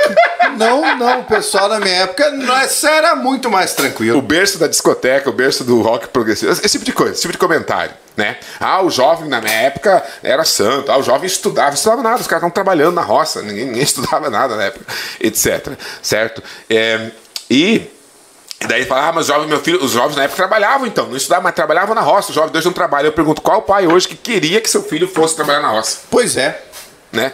Então, resumindo, é, você aprende isso. Você aprende sobre como era a história daquela época, não falado por um homem 500 anos depois ou 300 anos depois que estudou ali alguns indícios da época, mas falado por um narrado por um cara que está ali sentado olhando a história ao seu redor. Aquele momento histórico em que ele vive. Cara, é uma imersão incrível. Daria pra fazer isso em vídeo? Não, porque não tem câmeras naquela época. Só se for uma adaptação de hoje, mas daí se perde muito. Daria pra ver um áudio daquela época? Não. Dá pra ver umas fotografias? Tem, tem uma que outra fotografia, mas a fotografia ainda conta pouco, né? Ela dá um relance da, da história. Numa digressão machadiana, cara, né? Você vai mergulhar em aspectos incríveis, né? Da sociedade. Nos românticos, você vai entender os relacionamentos, os casamentos, toda a literatura, certo? Clássica. Você vai, quer entender o início do século XX? Pega o Mário de Andrade, cara. Né? Tá ok? Ah, amor, ver, amar verbo intransitivo. Nossa amar, amar verbo intransitivo. Cara, que, que, que coisa incrível de retrato da sociedade paulistana é, ali do início do século XX, cara. É, e do Brasil, né, urbano, em contrapartida também. Ou, ah, e por extensão falando melhor. Né, em extensão aquilo. É, e quer, quer dizer, além disso, você vai aprender as relações humanas. Além disso, quando a gente lê, a gente tem um momento de reflexão. A leitura é algo individual. Essa é a grande vantagem da. Mas, e o mundo de hoje é um mundo individualista. Eu estou sozinho no meu celular, etc. Mas quase sempre eu estou num joguinho online, né, eu falo das crianças e adolescentes. Estou num joguinho online jogando com outro, né? Então existe a presença de um outro, mesmo Sim. que não precisa vê-lo, não precisa vê-lo. Estou no Instagram vendo as coisas do outro, ou publicando, ou vendo os likes que o outro deu no meu, no meu post, né? Facebook, não sei o quê. E aí você tem a, a, a premissa de que existe um outro ler é sozinho. É você. Se houver um outro, são, ou são os personagens que são fictícios, ou, são, ou é o autor. Né? Que é, é aquele que dialoga contigo através da obra e, uhum. né? Cara, você desenvolver essa possibilidade, acho que um pouco da empatia, dessas coisas de ler mente do outro, a gente percebe através da literatura, porque você está sozinho interpretando pensamentos, interpretando ideias, interpretando humanos, vendo as cagadas que o ser humano fez em outras épocas e vendo as coisas incríveis que eles faziam que a gente foi perdendo de fazer com o passar dos anos, certo? E, e, e aí a linguagem, a língua portuguesa, a finura de uma época em que as pessoas escreviam bem um português, tá? Não é o português que eu vou usar hoje no meio da rua, do Machado de Assis, claro. mas uh, é, é, um, é, é um deguste, né? Por que, que o pessoal curte um uísque antigo? Porque o cara vai tomar um uísque aí 16 anos, se dá para tomar um uísque fresquinho foi feito ontem, né? Por que valorizar a coisa antiga? Maturação, né? né? Maturação literária, maturação, passar o crivo do tempo, passar o grande teste do tempo, porque tudo que é publicado hoje tem coisa excelente que daqui mil anos a pessoa vai aplaudir. E tem lixo. E tem lixo que às vezes é um best-seller hoje em dia. Claro. Né? Então o que, que acontece? Quando você lê um, um texto que está lá faz 110, 120, 130 anos que foi escrito, Machado de Assis. E, e até hoje se fala desse livro, cara, pode ter certeza que muitos outros livros foram escritos na época do Machado de Assis, de outros autores, que você nunca ouviu falar e nunca ouvirá falar. Então, quer dizer, o tempo ele é um grande filtro, um grande seletor de realidades. Então, resumindo, tudo que é bem antigo e que você puder ter um contato direto sem intermediários. Uma coisa é você ver um filme, adaptação em filme desse, do livro, ou o professor falando do livro. Quando você lê, não existe intermediário. Quando você ouve uma música antiga, não clássica, não existe intermediário. Quando você vê uma fotografia antiga, não existe intermediário. Quando você visita as ruínas, vamos para Roma, vamos para as ruínas, certo? Não, você está lá, não existe um intermediário na sua percepção daquela, daquele, daquele contato com a humanidade, né? Consigo mesmo, com a tua história com todo aquele efeito borboleta que foi né, de vírgulazinha em vírgulazinha chegando até esse maravilhoso parágrafo que é a sua vida. Então, leia e Felipe Neto, me desculpa, mas você tem que motivar a leitura. Qualquer desmotivo à literatura, ainda mais sem nenhum fundamento. eu acredito, eu acredito que uma fala como essa, que, que é uma fala infeliz, né? Qualquer fala que desmotiva a leitura é uma fala infeliz. Mas ela parte de duas premissas. Talvez o fato de que ele mesmo nunca tenha conseguido compreender a essência machadiana. E o segundo caso, que talvez ele tenha sido obrigado a ler e vítima daquele professor que embota a literatura para o aluno. Aquele cara que chega e fala: Pessoal, bom dia, hoje eu vou dar aula de Machado de Assis. Machado de Assis era filho de escravo alforriado de uma lavadeira, assim assim, nasceu lá no Cosme Velho, tá, tá, tá, teve uma fase romântica, uma fase realista. E as obras eram essas. Morreu suas então características, é, suas características eram o pessimismo, influência schopenhaueriana, tá, tá, tá, tá, tá, tá, tá. E os livros principais esses aqui. Tá, beleza. E o cara despeja isso. E espera que o aluno goste disso. Se ele gostasse disso, ele estaria lendo a Wikipédia. né? Que não é Desses isso. dadinhos, né? Não é isso. Nem, e nem enriquece muito a leitura. Pouquíssimo. Não, porque isso não faz o aluno entender a obra. Vamos pegar um caso aqui que o Douglas vai saber muito bem. Qual é a melhor maneira, na sua opinião, de você entender o que foi o fim do ciclo da cana-de-açúcar no Brasil? Você pegar lá o livro de história, abrir e falar. O fim do ciclo da cana-de-açúcar foi marcado pelo surgimento das grandes usinas, lá, lá, lá, lá, lá, que mudou para sempre a, a economia sucro-alcoeira do Nordeste brasileiro. Ou você abre o rego. explica, explica, explica, Ou você pega. Abre o rego. Os livros do ciclo da cana-de-açúcar do José Lins do Rego. Menino de Engenho, Banguê, Doidinho Fogo Morto. e Fogo Morto Cara, Fogo Morto é um livro impressionante. Você termina de ler o Fogo Morto, se você ler com atenção, evidentemente, você termina de ler a obra chorando, cara. Porque você enxerga um ciclo histórico morrendo ali. Não bota mais, está de fogo morto. Ponto. E, o profe... e cabe ao Santa Rosa, né? O Santa Rosa não bota, não bota mais. Está Exatamente. de fogo morto. A última frase Santa do livro. Fé, né? É o Santa Fé. Santa o Santa Fé. não bota mais. Está Está, de de, fogo fogo morto. Ponto. E aí o cara, o cabe ao professor mostrar isso para falou assim, ó, eu quero que você perceba a tristeza que tá aqui. O, o, o, a ideia de como isso está acabando, isso é um luto. E daí compara com o menino de engenho. Que você pega lá a infância do José Lins do Rego, as descobertas, inclusive descoberta sexual dele, né? Que ele narra isso na Que revela até uma hierarquia lá do patrão e do peão. Exatamente. Exatamente. Então, assim, eu acredito que essa fala tenha sido, de um lado, muito infeliz, e de outro lado, também uma fala motivada por uma educação deficiente. E de qualquer forma, eu acredito que tudo no universo é bom. Tudo. Eu- eu- isso é uma coisa que eu aprendi recentemente. Pandemia me trouxe isso. Muito tempo para pensar, para refletir, coisas ruins acontecendo, perda de pessoas queridas, medo de morrer, de se afastar dos, dos entes queridos. É, e aí eu percebi que no- lendo, estudando, meditando, eu, eu, eu cheguei a uma conclusão: tudo é absolutamente bom. Então, que bom que o Felipe Neto falou isso, porque nos permite em contrapartida a contra-reflexão, que poderá alumiar algumas mentes e fazê-las mais gostarem da literatura. Então, quer dizer, é bom. É bom. Às vezes quando você ataca, você, ah, você falou dos nazistas, é muito importante que existam os nazistas para levantar o debate sobre por que, que eles não deveriam existir. Para poder abrir a boca e alguém falar, calha a boca. se não houvesse isso daí, né? Se não houver é, essa, é, esse choque, né? É, nunca pararíamos para pensar, né? É que pode, ó, pode existir gente que tem uns pensamentos muito errados. Agora, se todo mundo, se não houvesse ninguém que tivesse esse pensamento, a gente nunca ia pensar nisso aí. Esse é um princípio, existe. esse é um princípio do Heráclito de Éfeso, né? É clássico. a necessidade de um mal para reconhecer o real valor de um bem. Ah, perfeito. né? É, e, cara, e, e é algo curioso. Portanto, gratidão ao Felipe Neto.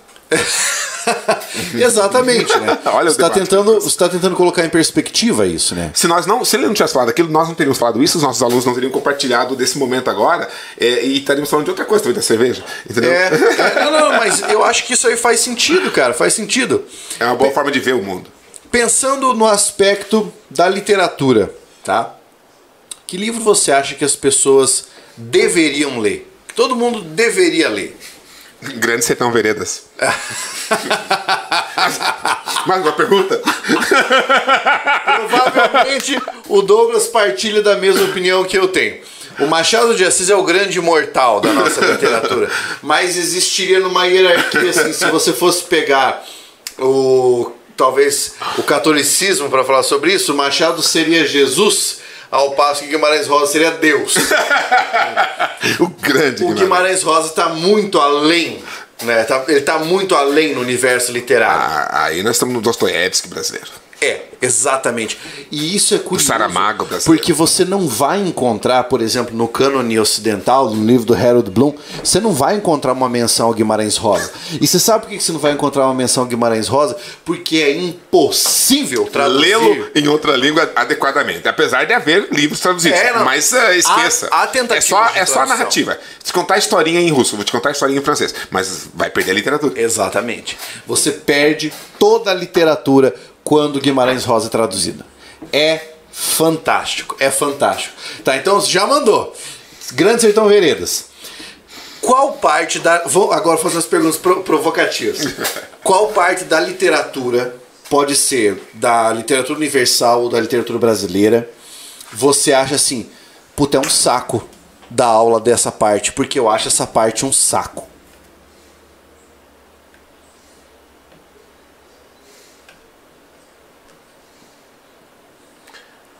Cara, que eu acho um saco da aula, eu não acho um saco da aula de nada. Não. Eu não consigo ter uma resposta pra isso. Não, não, não assim, eu acho um saco dar aula disso, mas por exemplo, dentro da Aqui é menos prazerosa. É. Aqui eu amo dar, mas só amo, enquanto que outras eu Dentro venero. das estéticas literárias ou das escolas ou dos nichos, o que é que você fala assim, cara, isso aqui achei que, olha, Eu posso falar sobre isso? Claro. Eu sempre dei muita aula de literatura. Pessoal, com certeza meu público, que é o seu público de concurso público, a maioria, eles uh, nos conhecem principalmente como professor de concurso, de redação, de português para concursos. Que é uma coisa bastante pragmática ali, etc. Né? E a literatura já é um universo que nós amamos muito, na verdade. É, já se prepara que a próxima pergunta vai pôr um, uma interrogação dessa em português, okay, tá? Ok, ok.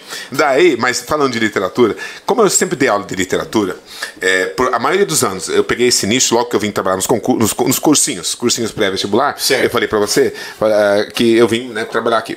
E professor de português havia muitos, sempre houve muitos. Professores de português existem muitos, de redação existem muitos, e de literatura pouca gente, porque a maioria, mesmo dos professores, não tem tempo ou não gosta de ler. Leem, leem, mas não tanto quanto uma aula de literatura exige. Exige. É, é uma leitura constante. Foi a época que eu mais li na minha vida durante essas décadas em que eu dei aula de literatura, mas lia muito mesmo. Pegava as listas vestibulares, lia, e aí tinha outras leituras. Daí tinha aquele livro lá do, é, do, romantismo, da terceira geração, que você nunca tinha lido, mas já falava do livro em aula. Ele falou, como é que eu vou falar do livro sem ter lido? Pegava aí, um Fagundes Varela. Vamos buscar esse cara. Acha. Vamos buscar esse cara. E aí vai. Então o que acontece? Tudo aquilo que eu não gostava de dar aula, que eu achava meio chatinho, né? É, e que eu não conhecia afinco, com o passar dos anos eu fui pesquisando. Eu falei, eu não gosto da aula disso, é isso que eu vou estudar. Por exemplo, o, o Padre Vieira. Cara, eu fiz do Padre Vieira, eu falei, meu Deus, olha que eu tava perdendo. Né? Uh, o, Os Sertões, Euclides da Cunha, achava que o livro esse ato, eu, eu tinha lido só até um pedaço. E já estava dando aula sobre ele lá no início, com uns 20 e poucos aninhos. Uhum. E aí, cara, um dia eu falei, porque eu, eu, não achava chato, ah, hoje eu tenho que dar aula daquele livro, né? Mas eu né, tinha lido uma parte, tinha lido o resumo, tinha lido a respeito, mas não entendia direito. E daí, um dia eu pensei, um ano, né? Fui, de novo vou ter que dar aula sobre, sobre o Euclides, só que esse ano eu vou entender o Euclides. E eu fui pesquisar, estudar o cara, conhecer tudo sobre ele. Daí no outro lado, agora eu vou conhecer o, o Padre Vieira. Porque na faculdade a gente aprende boa parte dos grandes mestres. Mas não todos, não tem como, é infinito. A lista e é infinita. ainda assim, muito, passa muito de largo, né? Ô Carlão, vê, fecha aqui nessa câmera que eu quero mostrar pra galera o negócio aqui, ó. Você que tá, tá olhando Uau. aqui, ó. Vai, Você tem um mural incrível aqui, cara. Vai fechar aqui. Fechou? Você tá vendo essa imagem aqui, ó? Que tem no nosso lambe-lambe da parede? Isso aqui é uma gravura. Antônio Conselheiro. Do Antônio Conselheiro. Isso aqui é, um é uma gravura que veio com a obra Os Sertões de Euclides da Cunha, lá do Clube de Literatura Clássica. Uau. Eu assino, aliás, todo esse mural que está aqui é de embalagens dos livros do Clube de Literatura Clássica. Os quadros que tem lá fora também. Então você tem Shakespeare, você tem Pequena Fadete, você tem o Grande Gatsby, Volta ao Mundo 80 Dias, é, Miguel de Cervantes ali em cima, O Ano da Peste ali do lado. Cara, é, é muita coisa louca. Eu acho muito interessante isso Maravilhoso, fazem, cara, sabe? maravilhoso. É, é muito, muito, muito legal. Mas e aí, continua, continua Por causa disso, eu não posso dizer hoje que não existe, não existe nenhuma, nenhuma literatura, não existe nada que eu não gosto de ler, trabalhar e estudar. O, o que eu não gostava de ler, eu fui buscar entender mais. Entendi. O que eu não gostava de, de trabalhar, eu fui buscar entender mais e ao fazê-lo, me apaixonei. Isso aconteceu com todas, com todas as coisas que eu tinha dificuldade muitas vezes em, em dar aula ou, ou, ou lecionar. É, eu percebi, é, não é que a coisa é ruim, é eu que não domino o suficiente para me apaixonar. Conheça uma pessoa e você se apaixona por ela. Conheça é claro. de verdade. Mesmo uma pessoa que a princípio lhe causou antipatia, às vezes tem lá dentro um tesouro que você amaria. Né? Então, quer dizer, uh, uh, é incrível isso na literatura, num filme, por exemplo, etc. No esporte, ah, eu nunca entendi rugby. Ah, Pois eu vou começar a observar melhor, entender as regras. E aí se torna divertido assistir. Tudo menos beisebol. Vai criando familiaridade, né? É verdade. E, e, e disso tudo você deve ter uma predileção. Ah, de dar aula, ou ler, já falamos Guimarães Rosa. Eu adoro dar aula do Grande Sertão Veredas, os alunos piram, porque eu faço o Diadorim, eu seguro o suspense, né, é, do, do Diadorim, etc e tal, que eu não vou dar spoiler aqui, mas eu seguro até o finalzinho. Eu faço é, os alunos sentirem o conflito, e essa geração de hoje tem esse conflito do amor sim, sim, de gêneros iguais, né, das pessoas do mesmo gênero se apaixonando, e entre os mesmos alunos e alunas, às vezes, claro. os, aí vai ter nego me acusando assim, olha lá o cara tá com a, como é que é a cartilha lá do, do, do, do, do o gay, kit, kit gay. gay.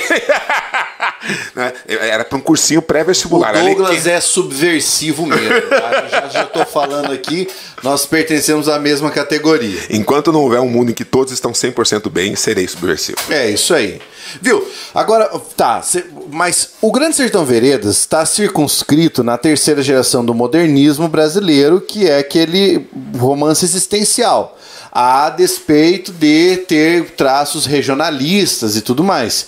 Mas aí. E, não, e filosófico, falando É. de- a- a- o questionamento da existência de Deus. Isso, né? é um Deus, grande- diabo, é, do, do o pacto com o diabo. religiosidade, né? O conflito, a história do Brasil. É, e, e existe um professor amigo meu, o Marcelo, lá de. Ele é doutor, professor da Unila de literatura. E é, é, cara, é, toda o mestrado, o doutorado dele foi tudo em cima de Guimarães Rosa. O cara é especialista na vida. E ele tem uma tese de que Guimarães cometeu suicídio.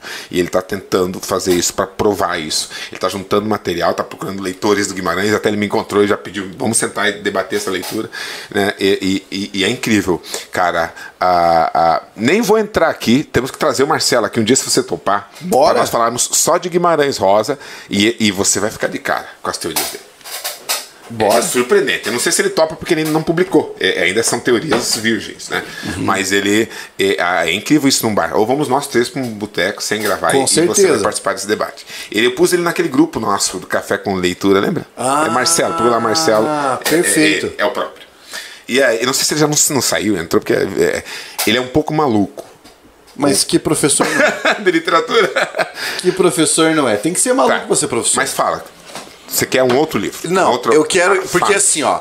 Porque quando você me fala é, Guimarães Rosa, eu penso que a tua predileção é a terceira geração do, roma- do, do- do modernismo. Ah, por época. entende? Então eu tô pensando assim, em questão de estética literária.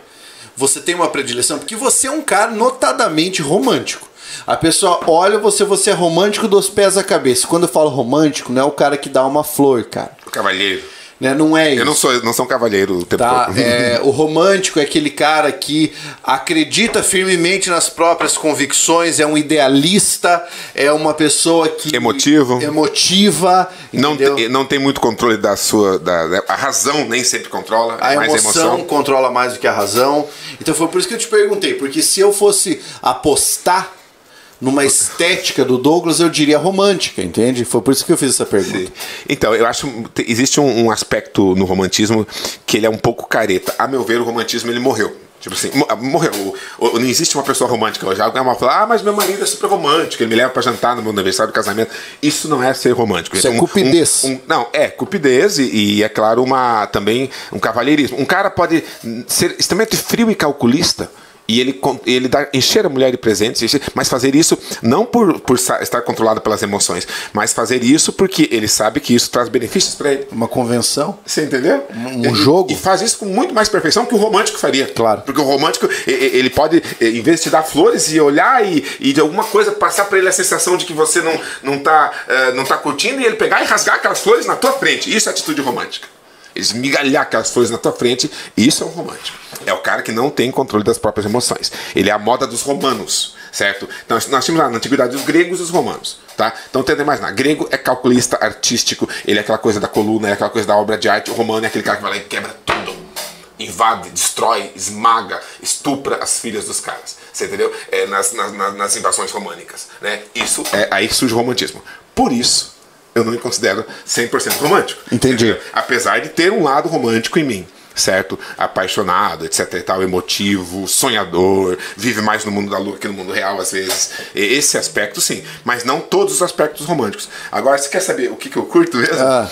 Ah, eu curto ali a- a- as estéticas do início do século XX, o pré-modernismo, o modernismo, as vanguardas europeias. Não, pré-modernismo, desculpa. As vanguardas, aquilo que vem antes do modernismo, não o pré-modernismo te- teórico, mas o momento que antecede a semana de arte moderna, Sim. certo? E o momento que, eh, que a segue, se- acho fantástico, as vanguardas. A influência vanguardista, o Vanguard- futurismo, o cubismo. E depois lá nos anos 60 também, quando vem ah, o tropicalismo, ah, as novas vanguardas, as novas vanguardas que surgem nos anos 60 e nos anos 70, né, ah, também eh, me atraem bastante. A gente vai falar o surrealismo de um dali, né, e várias outras Poesia marginal. Margem- poesia marginal, o, praxis. o Paulo Leminski. Uhum. Marginal, a marginalha total. É, Paulo Leminski aqui no Paraná, é alguém que vocês devem ler, é, mas era um polaco louco. Ana Maria Machado. Tem, tem muita gente, né, cara? Fe- Ferreira Goulart, Ferreira Goulart, né? é, como é que é? Dentro da Noite Veloz. Dentro da Noite Veloz é uma coletânea de poemas sensacional, cara. Agora vamos lá, Douglas. Já foi, já foi minha pergunta Literária. literária polêmica. Per- Pergunta polêmica dentro da parte de língua portuguesa. Qual disciplina, essa é a primeira é a mais fácil, qual disciplina você acha que dentro da língua portuguesa os alunos não conseguem compreender? Em média, a maioria dos alunos não Sim. conseguem, alguns conseguem. Aham. Eu creio que eh, pela, pela amplitude né, das relações, e, a- acho que a galera sempre vai se enroscar em funções do que e funções do ser. Porque isso abrange o conhecimento de toda a sintaxe. Então, função, basicamente sintaxe. Sintaxe. Beleza. Mas só não falei sintaxe porque às vezes o pessoal, ah, saber que é sujeito, saber que é verbo transitivo direto. Não, não é disso que eu tô falando. É um, é um recorte bem mais específico nesse caso, né? E dentro de todas as disciplinas, tudo bem, as pessoas ma- têm mais dificuldade realmente com funções do que, funções do ser, que exige de fato esse conhecimento sintático. Qual das frentes de língua portuguesa fala, cara, hoje é dia de dar aula desse assunto aqui. Esse assunto é trash. A, a interpretação de texto. É o, é o mais de difícil de ensinar. É impossível ensinar a interpretação de texto se o cara não lê. Se torna. Né, qualquer outra coisa te- teórica. né, ou técnica, ó, coloca isso aqui a crase, porque isso aqui atraiu, isso aqui puxou aquilo, isso aqui exigiu, isso aqui é feminino, não sei o que, isso aqui é um substantivo, tá análise sintática, vou analisar isso aqui, te dou 200 exemplos, beleza? Agora a interpretação de texto não adianta eu dar 200 exemplos e chegar lá é um outro texto e uma outra pergunta na prova que o cara vai fazer. Então, realmente, você consegue só pincelar umas, umas noções gerais de interpretação de texto, exercitar a interpretação de texto, aprender a observar os detalhes dentro do texto, certo? Criar aquele senso crítico de desconfiar e investigar e confrontar informações que estão aqui, está no texto, aqui está no texto, aqui está no texto, tá? Mas é, é, o cara vai ter que saber que no dia que ele vai chegar lá, será um outro texto, será uma outra pergunta e ele vai ter que fazer isso do zero. Então é muito diferente do que você ensinar, por exemplo, é, eu, eu, eu tô- sou um professor sei lá, de arqueologia. Daí eu tenho aqui vou a primeira aula, mas eu sou um professor prático, eu estou com um grupo de alunos que vai seguir comigo e vamos fazer arqueologia, fazer pesquisa. Primeiro lugar, ó, isso aqui é uma lanterna moderna. Mostro para eles. Aqui eu estou ensinando gramática pura. Aqui liga, aqui desliga, aqui aumenta, aqui diminui, aqui carrega a bateria. Aqui você pode aumentar o foco, diminuir, aqui você consegue ligar uma sirene, aqui você pode botar um despertador, etc. E tal, as funções, tá? Ensinei, tá resolvido. Tá aqui, gramática, como se usa crase. Né? Tá. Agora, interpretação de texto. Como é que seria na arqueologia? Eu pego uma picareta e dou pro aluno. Vai cavocar. Acabou a aula. E bata devagar. Algo assim. Cara, que resposta legal, cara. Essa é uma resposta muito interessante, porque algumas pessoas não consideram que interpretação de texto seja mais difícil para lecionar. Eu acho. Eu acho Você porque concorda com isso? Concordo com Caramba, isso. cara, a gente nunca conversou sobre esse assunto, como é que pode? você tem, que, você tem que fazer o cidadão Dificuldades isso. ter é, percepção de sentidos. O que é subentendido, o que é pressuposto, o que está no nível do posto, sabe? Então é algo é, é- é muito mais refinado. É- essa, é- essa analogia que você fez agora com a arqueologia é sensacional. Ela é verdadeira. Ela é Vai verdadeira. cavocar. E vai cavocar. E vai cavocar. A galera mandou pergunta aqui, eu vou ler mais uma pergunta do que mandaram pra sexy, você. de novo? Vamos ver, vamos ver qual que é. Um abraço. O Sidney, tá assistindo aí da Sidney? Ó, vamos ver. A Marcela Pereira nos disse: Qual é o maior desafio ao ensino de português hoje, na sua opinião? Desafio? É, É o ensino da, da, da interpretação de textos. certo.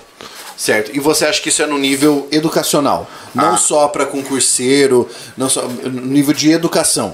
O problema hoje da língua portuguesa está no fato da dificuldade de ensino de interpretação. Nós somos praticamente então analfabetos funcionais. Eu creio que é o seguinte. Se eu estou falando do ensino para o concurso público, é uma coisa, nós falamos até agora, eu creio que estávamos nessa esfera do concurso público, principalmente, né? A, a parte do português, da interpretação de texto, que é o que a gente mais tem trabalhado com esses- esse público. É, Mas eu acho que nós vivemos uma crise de leitura.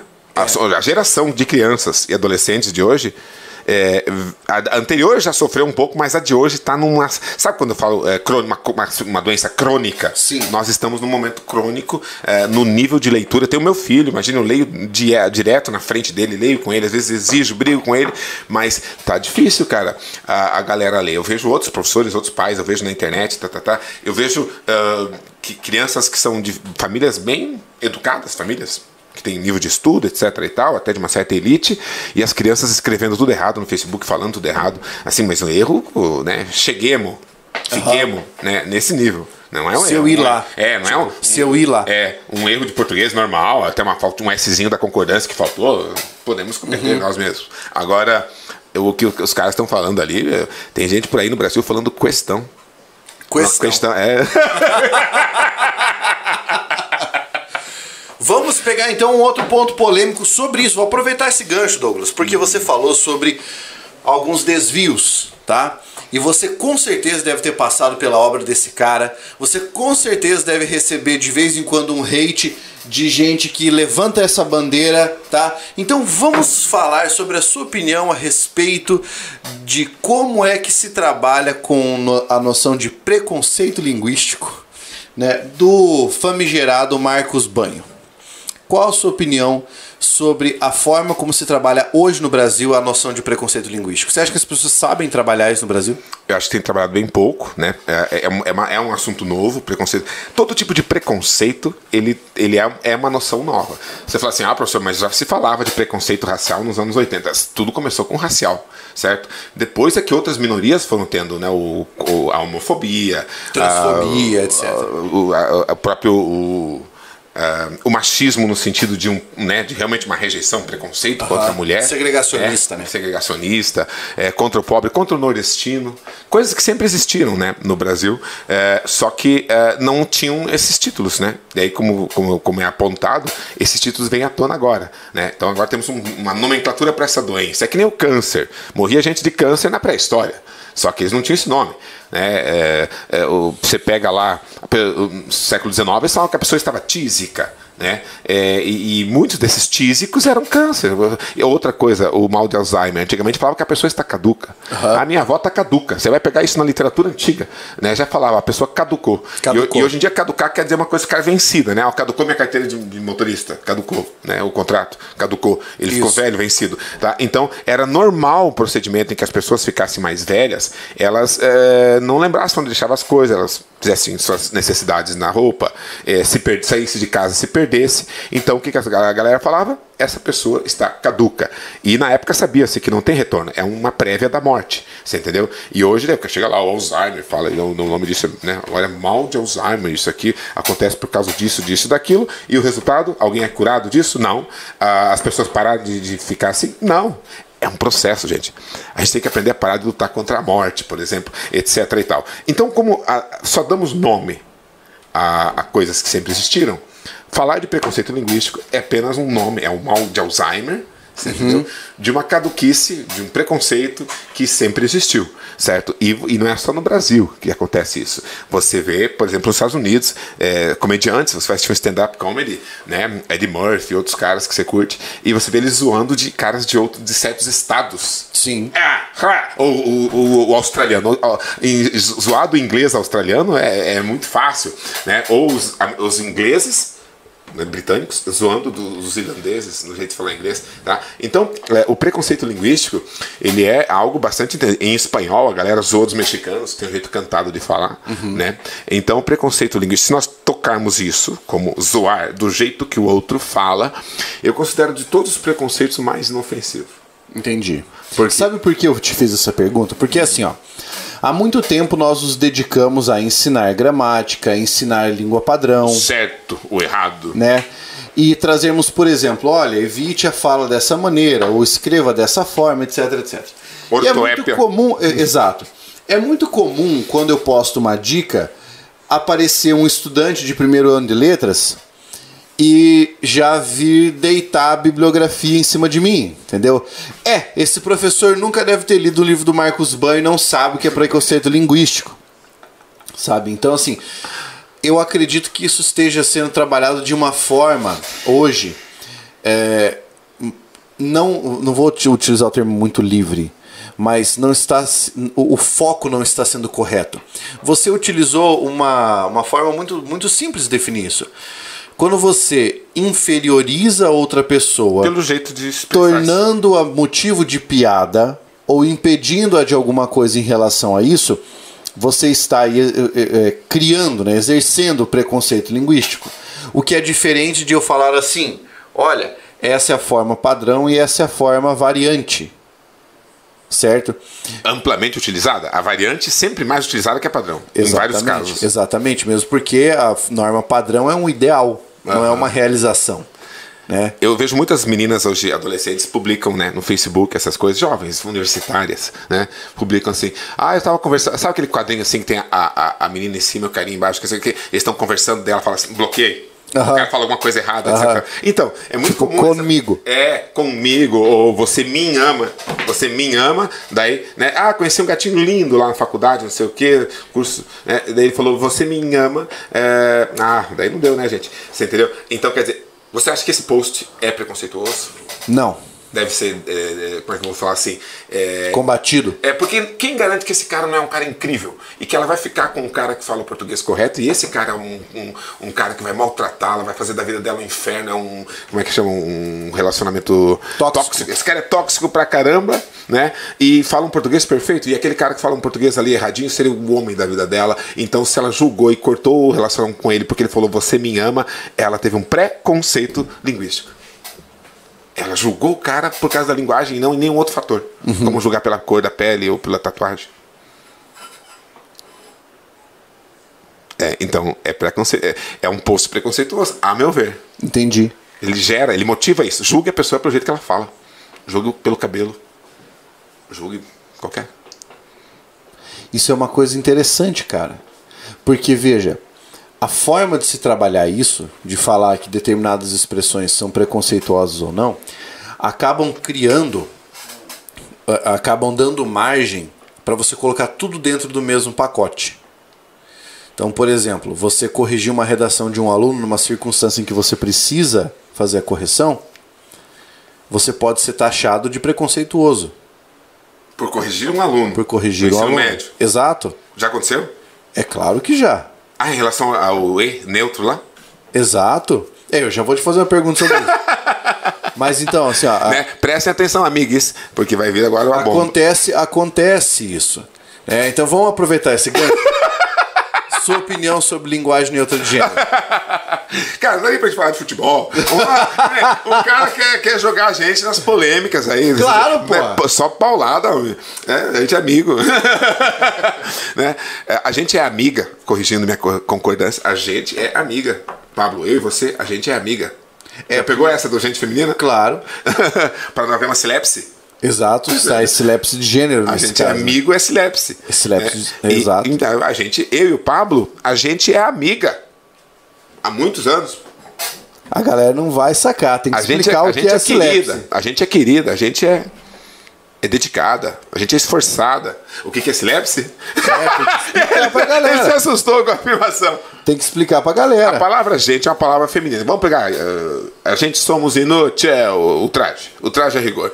Inútil. A gente somos inútil. Por que, que eu não posso falar a gente somos? Porque a gente é, sim- apesar de se referir a um coletivo, né, ela é singular.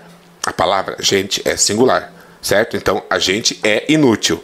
Então, se da mesma forma eu não posso falar a gente somos, pois eu fiz a concordância Ideológica. no, no plural, com a ideia de que há um plural, mas a palavra é singular, eu devo concordar no singular. Se você parar para pensar, a palavra gente é a. A gente é feminina. O povo é masculino. A gente é feminino. Então a concordância de qualquer adjetivo em relação à palavra gente deve ser feminina para não incorrer na silepse, certo? Então quer dizer que eu e o Pablo, a gente é amiga. Sem Se eu falar a gente somos amigos, tá errado. Posso falar nós somos amigos. Nesse caso, ele realizou uma concordância lógica ou gramatical. Ele está concordando o adjetivo, né? Nesse caso, o predicativo, né? Porque amigo é um substantivo, mas está concordando com o núcleo do sujeito ali. Que daí, nesse caso, tem a mesma, o mesmo caso do gênero, a mesma marcação de gênero. A silepse é um dispositivo que a língua apresenta para você como uma variação para que você possa utilizar. Variação como desvio já, né? Exatamente. Para que Um você eufemismo para desvio. é, exato. para que você possa utilizar uma forma alternativa. Né? E, e isso é uma coisa que acontece em gênero, número, pessoa. Né? A concordância, por exemplo, do, do pronome de tratamento, né? que você faz a concordância com a, com a pessoa, também. não com a segunda. Mas enfim, e aí? Sua opinião sobre o pronome neutro, sobre o pronome neutro, sobre a linguagem neutra de gênero. Neutro, de gênero neutro. Ah, então é o seguinte, estamos falando de linguagem ou estamos. Ó, vamos pensar o seguinte, galera. Ah, ah, isso é fundamental. Nós somos seres vivos, seres de luz, seres energéticos, tá bom? A gente tem que aprender a, a tolerância a todos os outros. To... Cara, se a gente está aqui tá no barco, se você pensar que você é intolerante a qualquer tipo de outra pessoa, seja pela ideologia política, ideologia de gênero, pelo jeito que ela se veste, pela cidade que ela mora, pelo país de onde ela é, pela região do Brasil de onde ela é, pela classe social dela, pelo português que ela usa, certo? Se você criar uma intolerância a outra pessoa por qualquer que seja o motivo, perceba que você está criando o pressuposto de que se deve ter intolerância por outras pessoas. Então, haverá muitas pessoas que poderão ter intolerância a você, seja qual for o seu perfil. Ah, o teu perfil é o, é o perfeito. Não, eu sou, eu sou intolerante porque todos deviam ser igual a mim. Eu sei, a gente pensa assim né, como piada. Todos, se o mundo tivesse só Douglas, seria super divertido. Agora, é, agora é, é, é, uma bobeira isso. Você tem que sempre, sempre desenvolver a tolerância humana aos outros. Isso quer dizer que, é, no fundo, no fundo, agora eu vou blasfemar em, em, pelo fato de eu estar diante do Pablo, certo? E do Douglas, letrólogos, né? E de vários um público que entre o público também temos letrólogos e pessoas interessadas claro. no estudo da língua portuguesa. Eu sou é, pela minha atual né, é, é, pesquisa e percepção filosófica, eu sou obrigado a dizer algo aqui. A linguagem não é importante. A linguagem é um mecanismo e uma ferramenta que nós temos. Você entendeu? Assim como o rim não é importante. É apenas uma, uma. E aí tem um cara que é especialista em rins. Né? Tem um médico, pesquisador, especialista em rins. Você entendeu?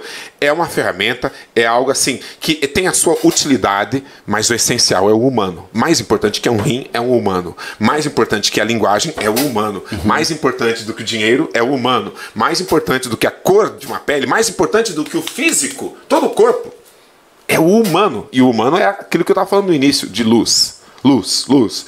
Então quer dizer que, no aspecto da escolha de gênero, da identidade, de, quando escolha é até uma, uma forma que eles consideram, né, as pessoas consideram incorretas falar, apesar de eu falo isso porque eu considero que é, pode ser uma escolha. Eu posso escolher hoje um gênero para uhum. mim. Eu posso escolher por minha vontade, por minha fantasia, meu fetiche, ou é, pode, pode ser uma escolha. Como simplesmente é uma identidade de nascença. Outra possibilidade. As duas são possíveis. Você entendeu? Uhum. Né? Haverá casos em que é simplesmente uma identidade e a biologia colocou aquela luz com aquela identidade dentro daquele organismo com, aquela, com aqueles instrumentos. Né? Sejam uhum. quais forem. Então, o que acontece? E aí tem até o ser hoje que não se identifica com gênero nenhum. Eu não me identifico nem com masculino, nem com nenhum desses gêneros que está ali. Não binário. Né? Do LGBTQIA, nem binário, nem, nem, né? Cara, eles não se identificam com nenhum tipo de classificação. Porque é tudo classificação social. A linguagem é uma criação social. Não é real, portanto. Não é inerente ao homem. É criada, é tecnologia. Você sabe, você sabe que existe uma linha de estudos hoje. É, ele sempre adora quando você fala isso. Tudo que eu jogo nele, ele fala: existe uma linha de estudos Existe hoje. uma linha de estudos hoje que contradiz a afirmação de que o propósito precípuo de uma língua é a comunicação. Ou seja, é o pensamento. A ideia é que a língua surgiu como uma possibilidade do desenvolvimento do cérebro humano rastrear o pensamento para organizar o mundo à sua volta. Ou seja, o propósito não é eu dispor de uma língua para eu encontrar outro ser humano e me comunicar com ele. O propósito é, antes de eu me comunicar com outro ser humano, eu preciso organizar tudo que está à minha volta. E para isso eu preciso da linguagem. Para isso eu preciso de uma língua. Portanto, donc, como diriam os franceses. uh, therefore, como falei em inglês, e aí vai, né? É, por suposto, aqui em espanhol, data velha. Então é o seguinte: é, pouco importa. Professor, o que você acha do gênero neutro? Pouco importa. Na, no aspecto da linguagem, pouquíssimo importa. Use na sua casa, na rua, na sua turma, no seu Facebook, nas suas redes sociais, nos livros que você vai publicar, absolutamente o estilo de linguagem que você quiser. Porque se eu quiser dizer que você só pode usar um tipo de linguagem, não teríamos Guimarães Rosa. Né? Ele mesmo brinca muito com gênios, com concordâncias. Ele quebra todas as concordâncias. Né? As muitas poucas pessoas que lá havia. né? e daí, o, o, o, amigo nenhum foi ao velório. Uhum. O amigo nenhum ou amigo nenhum. Ou amigo nenhum. Que construção incrível. Daí, uh, então quer dizer, se você criticar qualquer tipo de linguagem, você critica, aí bate no preconceito linguístico aí, você critica, você quebra, quebraria um Guimarães Rosa. Sendo assim, gente, não deem tanta importância à linguagem. Lógico que, se você é meu aluno de redação, e eu peço, escreva uma redação utilizando o registro culto padrão da língua portuguesa, é lógico que você terá nota descontada se usar o gênero neutro. Como eu falei, escreva livros, faça um vlog só usando gênero neutro, é, é, escreva no Facebook, escreva recado, use, use, no dia a dia, converse, até isso virar padrão ou não na gramática do futuro, o futuro dirá, certo? Agora, se você vai fazer um concurso público, não faça isso. Você vai fazer o Enem ou o vestibular, não escreva dessa forma, porque está pre, pre, previsto, prescrito né, nos editais, é, ou mesmo um professor de redação, ele costuma dizer, escreva em português correto, né? qual professor que não vai falar isso uhum. né, na prescrição de uma aula de redação, certo? Quer dizer, nesse caso, se houver uma norma, né, é, que, que algo, ó, eu vou ao trabalho, consigo um trabalho novo, ela, ela exige que a pessoa vá vestida de calças jeans, mas eu quero ir de bermuda calça jeans ou terno, mas tem que ser de calça longa, né? E eu, e eu gosto muito de usar bermuda e está muito quente eu posso ir de bermuda nesse lugar se está em contrato que existe uma, uniforme, uma uniformidade Não de, pode. de roupa. Eu, eu, eu né, já diria o, o Biasotto, né, outro professor incrível que você deve trazer aqui, é, ele, o Guilherme, ele é, pressuporia, se pressuporia justa causa, se eu não me engano muito, ele falaria isso pela lei trabalhista, né, especialista em direito do trabalho. Um abraço. E aí é o seguinte, então o que, que acontece? Eu Use a língua que você quiser o tempo todo, amo vocês. Quanto ao gênero e a escolha, o que você faz da sua vida, isso não tem escolha, não tem opinião nenhuma sobre isso. Simplesmente faça e exista. Tá? Eu amo a, a diversidade que existe no mundo. Quanto mais diverso, eu falei assim: ah, seria legal um mundo que todos fossem Douglas. Seria chato pra caramba, a gente ia criar uma bomba atômica para se explodir. Então é, é, importantíssimo ter toda uma diversidade de outros seres pra você ver. Olha que legal aquilo lá, ai, olha que triste aquilo ali, olha que bonito aquilo ali, olha que estranho aquilo lá, olha que bizarro aquilo ali, olha que, que legal aquilo ali. É, é muito gostoso aquela coisa, como quem como eu disse, aquele vislumbre, né?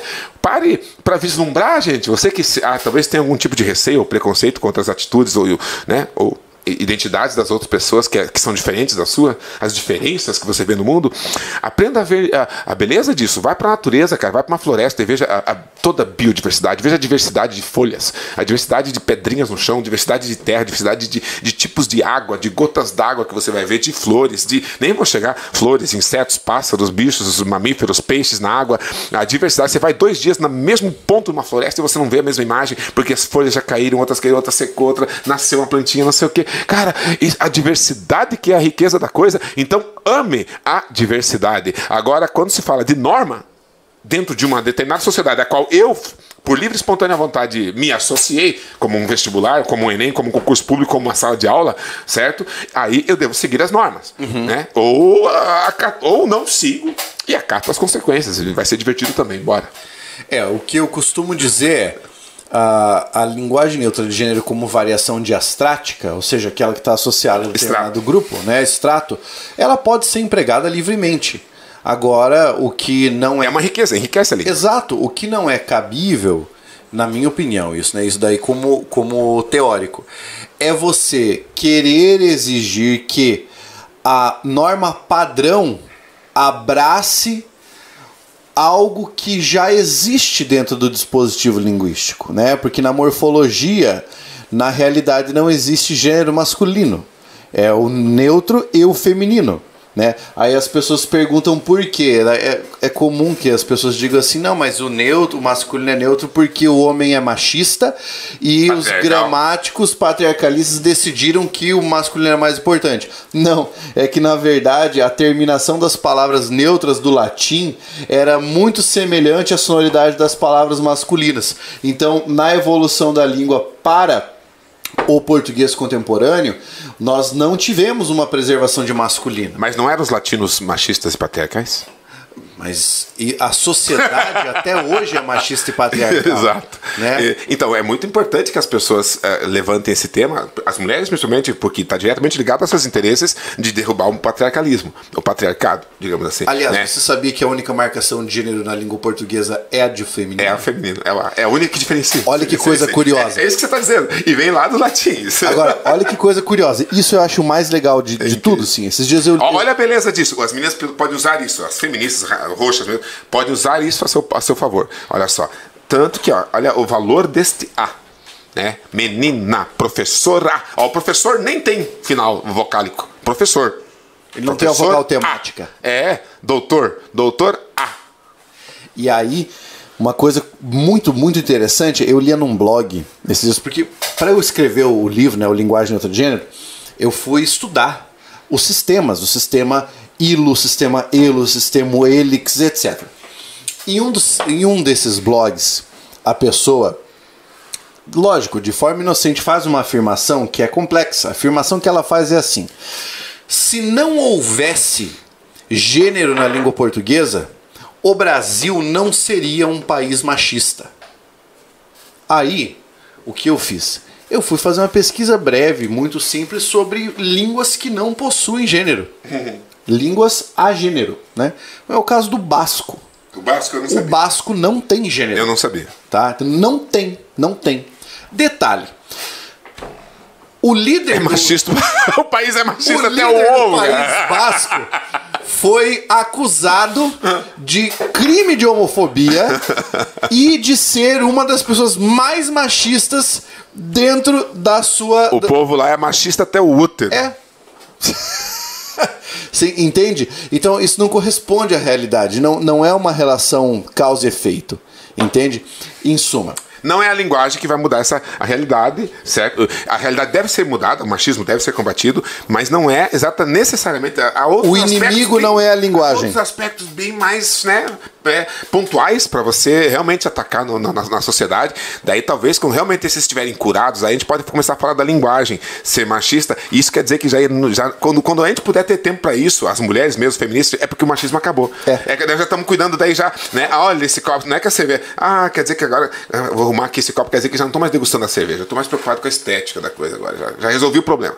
Eu tava com sede de tomar cerveja, primeiro, hum, uma cerveja. Agora eu já começo a mexer aqui no, no, copo. O inimigo já não mais é- não é a língua, não né? tô mais com fome. Exatamente. O ni- inimigo não é a língua. É um sinal de que elas conseguiram, elas venceram, elas conquistaram um monte de coisa. Quando se pode falar disso, quando se pode reclamar da linguagem, quer dizer, uau, incrível. E qualquer mulher que acha que não venceram pra caramba, só veja um pouco da sociedade dos anos 80, dos anos 70. Quando eu era criança, eu vi. Aquilo era machismo. Não que ele tenha terminado, mas uau, avançamos pra caramba. Outra pergunta muito legal. Capitu, traiu ou não?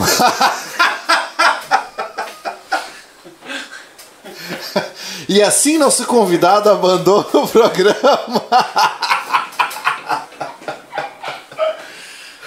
Essa pergunta tem que sair, cara, quando você tem aqui uma pessoa que dá aula de literatura. Porque nós dois já tivemos uma, uma conversa de semanas sobre a tese da Inconclusa, traição ou não. inconclusa, inconclusa. em primeiro lugar, vamos lá então. É, vamos pressupor o seguinte. Você se refere à personagem do livro Dom Casmurro de Machado de Assis. Precisamente. Ou alguma amiga nossa, Capitu. Não. Tá. Nem a personagem da novela da Globo. né? Tá. É, outra coisa. É, estamos falando da obra né, do Machado de Assis. Tá. Você quer saber, pressupondo que o universo do livro é um universo real, ou você quer saber qual é a opinião do escritor do livro, né, Machado de Assis, é, o que, o que, que ele tinha em mente quando ele escreveu o livro, ou você quer saber qual que é a visão do narrador Bentinho? Mundo lá. real, Machado ou A Bentinho? sua pergunta é linda e ela dá um desdobramento filosófico maravilhoso. Vamos começar por- pela pergunta do meio, tá? Qual foi a visão do, do Machado de Assis ao escri- ao ter? Isso é uma visão teleológica a qual nós nunca teremos acesso. Que a visão teleológica é saber qual foi o objetivo dele. Nós só teremos acesso se alguém numa tábua de Ouija conseguisse trazer o espírito Machado pra gente, para que a gente pudesse perguntar pra ele e muito provavelmente ele não responderia ou responderia com uma metáfora ou com uma interrogação, certo? É, segundo lugar, a visão do Bentinho eu acho que é mais fácil de o leitor encontrar. Tá na obra. Ele é o narrador, ele é o dono de tudo que é narrado. Então nós podemos é, tentar setorizar essa pergunta para a primeira parte. Dentro do universo de possibilidades de interpretação que você, Douglas, considera que sejam possíveis, certo? Isso aqui é praticamente é, nós trabalharmos com uma metafísica dessa obra. Tá? As possibilidades dessa obra. Então, dentro desse universo, considerando que existem esses personagens porque eles existem, quando você pensa que uma obra ficcional é uma obra que não existe, que é só uma ficção, que é uma invenção, aqui você contraria a tese da metafísica da, da presença porque quando eu falei Capitu, você sabia quem era, a menos que você não tenha lido a obra, mesmo que você não seja brasileiro.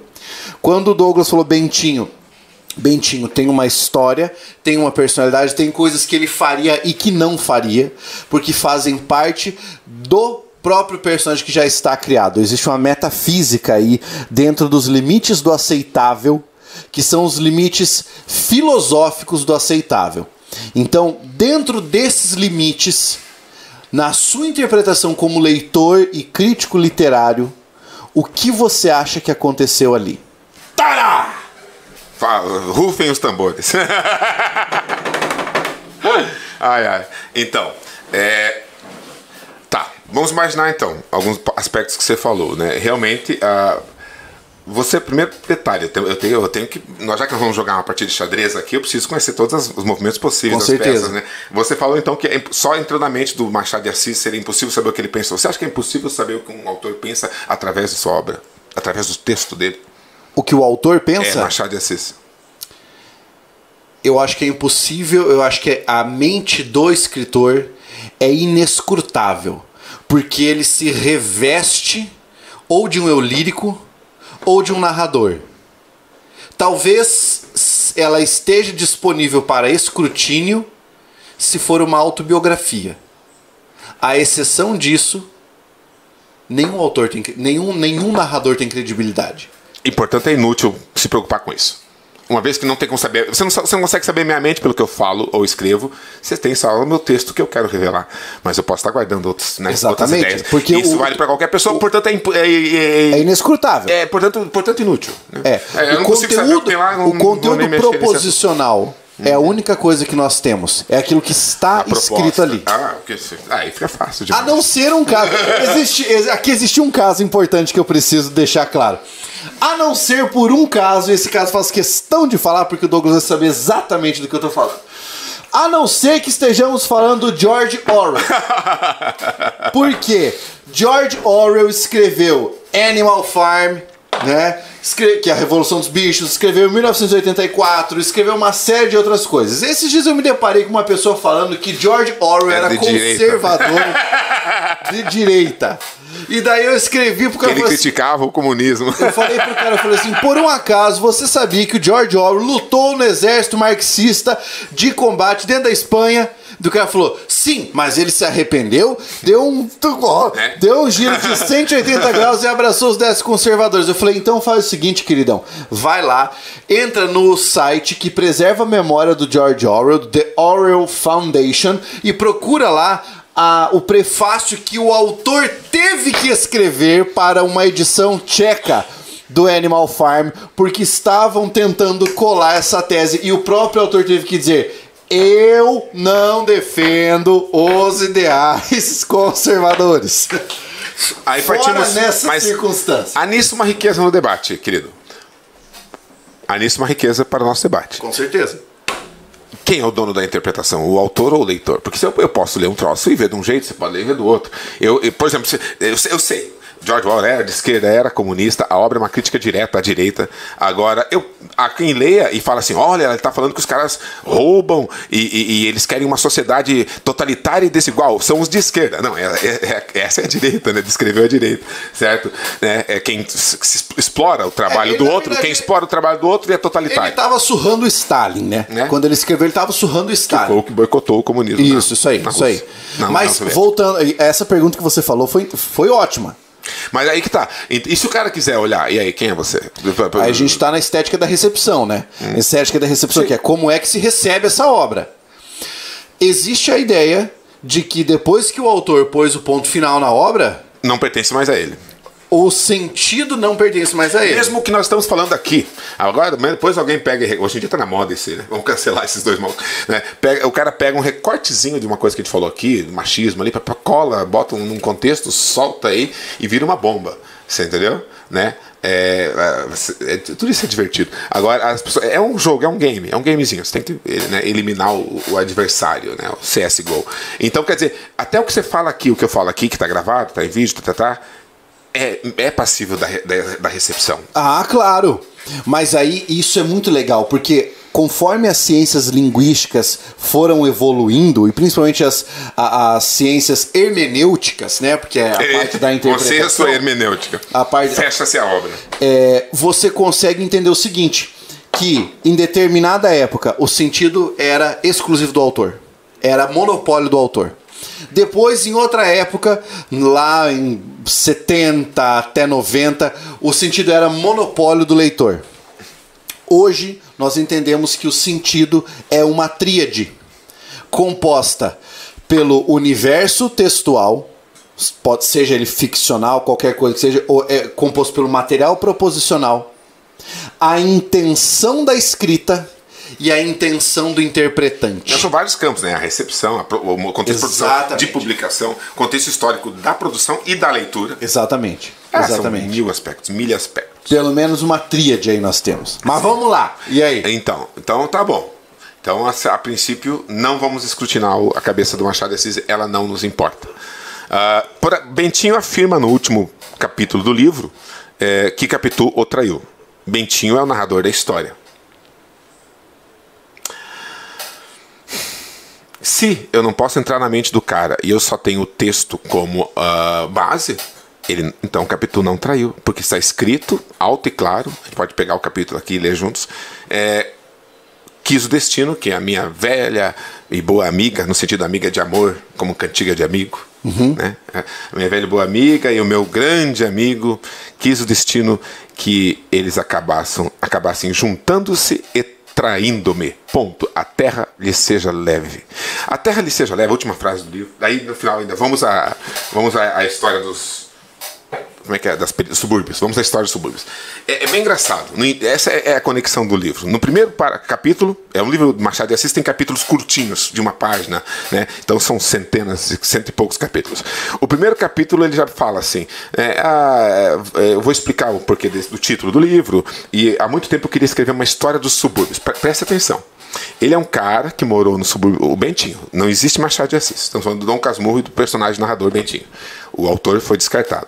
Então, é, ele, ele, ele é, quer contar uma história né, dos subúrbios do Rio de Janeiro e, da, e do centro do Rio de Janeiro, etc. E tal. Porque é o seguinte, gente: tudo no Rio de Janeiro que hoje, por exemplo, é, é, é favela, um dia foi um bairro rico né, menos os morros, etc. E tal. Mas muitos bairros pobres do, do Rio de Janeiro de hoje, certo? É, eles foram lá na formação, eles eram chácaras. Lá, havia o centro da cidade e havia aquelas chácaras burguesas com escravos, etc. e tal. Tá, tá, tá, tá, tá. A cidade foi crescendo e, e, e, essas chácaras, algumas delas viraram bairros nobres até hoje, e outras chácaras, né, elas foram virando, é, foram vendo aqueles bairros retirados subúrbios. Uhum. Viraram subúrbios. A palavra exata, né? Favela não é uma palavra boa. Vira, as, né? Essas chácaras viraram subúrbios. O Dom Casmurro, o Bentinho, ele é, é, de uma família, sempre foi rico, etc e tal, nascido em berço de ouro, né? Se apaixonou por uma garota pobre, etc e tal, né? E linda, maravilhosa, inesquecível. E daí, é, ele é, simplesmente, ele, é, ele conheceu isso aí. Ele, porque ele viveu 69 anos, o Bentinho, Dom Casmurro, ele viveu 69 anos, né, então desde 1929, né, ou 19, até 69 anos para frente, tá? mais 70, até 89. Tá? Não, até 79. Então, é. Ele nasceu em. Ele morre em 70, pouco antes da publicação do livro, que foi 80, Desculpa, é. Não, é 99, não estou falando de Memórias Póstumas, falando do Dom Casmurro. É 1899, é, então ele morre em 1889, é isso aí. Então, quer dizer, ele viveu 69 anos no Rio de Janeiro, nasceu e cresceu e morreu. Naquela época não tinha assim você sair da cidade, não tinha avião, não tinha carro, não tinha transporte. Mesmo você sendo rico ou pobre, você nascia, crescia e morria dentro de uma região geográfica muito limitada. Você fazia uns, uns rolê para cá, uns corre para cá, mas não havia. Hoje em dia a galera fala, ah, minha vida é viajar, eu nasci para viajar, eu adoro viajar. Gente, viajar é um hábitozinho comercial recente. Antigamente as pessoas comuns não viajavam. Quem viajava eram os grandes é, aventureiros. Militares marchavam esse Brasil afora, certo? E os pesquisadores, cientistas, aventureiros, não era uma coisa que uma pessoa comum, um senhor, uma senhora, um trabalhador, uma dona de casa, viajasse. Né? Além de, de, de, alguns poucos quilômetros longe da sua casa. Então ele conhecia muito bem o Rio de Janeiro e ele decidiu escrever um livro que fosse uma história dos subúrbios do Rio de Janeiro. Porque ele estava velho, solitário, casmurro, traumatizado. Ele teve um relacionamento tóxico com uma mulher tóxica e um amigo tóxico. Ele, a vida dele foi destruída por causa disso. Certo? Não que ele fosse um santo, porque para Machado de Assis não existem santos. Para toda essa literatura realista, ele também é tóxico. E é isso que ele quer mostrar. Somos todos uns cuzões. Essa é a teoria da obra. Se nós somos todos uns cuzões, Bentinho é um cuzão, é um bunda mole, Capitu é uma adúltera, traidora. Escobar é um filho da mãe.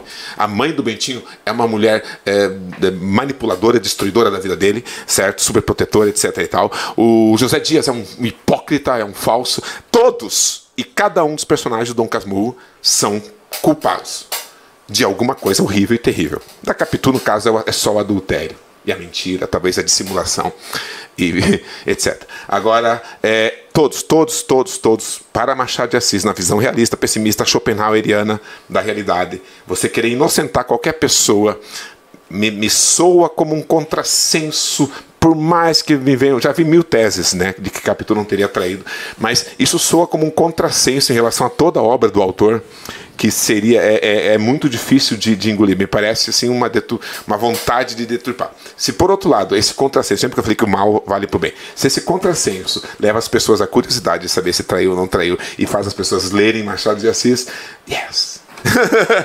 tá? Então tá escrito lá. Daí ele pensa nessa história. Ele, ele fala assim, quer saber? Vai exigir muita pesquisa e muito trabalho escrever essa história dos subúrbios. Então eu vou escrever algo bem mais simples e que está aqui eu vou contar a história para vocês de uma mina com a qual eu fui casado. É isso. Essa é a premissa do livro. Lá no final do livro, ele afirma: é, gente, foi isso. Essa é a história que eu queria contar para vocês. Quis o destino com meu melhor amigo, minha grande amiga, todos queridos, extremosos, sempre me sorriram, sempre me cuidaram muito bem. Sabe aquele amigo que vai na tua casa? Quando, né, é, quando você sai, tua mulher tá gripada, ele vai lá, serve um remedinho para ela, etc e tal, tira a pressão dela, coloca o termômetro para ela sentir a vermelhidão né, da temperatura. Sabe, parceiro mesmo, amigo, cuida de você, liga para você no teu aniversário, te dá presentes, vai à tua casa, ajuda a fazer churrasco, leva cervejinha. Sabe, parceiro mesmo, frequenta a tua casa. Esse era o, ben, o Escobar. E mulher, parceira, aquela mulher que cuidava de você, aquela mulher que lia tua mente, sabia quando estava bem, sabia quando estava ruim, aquela mulher que entendia mais de você que você mesmo, essa era a Capitu.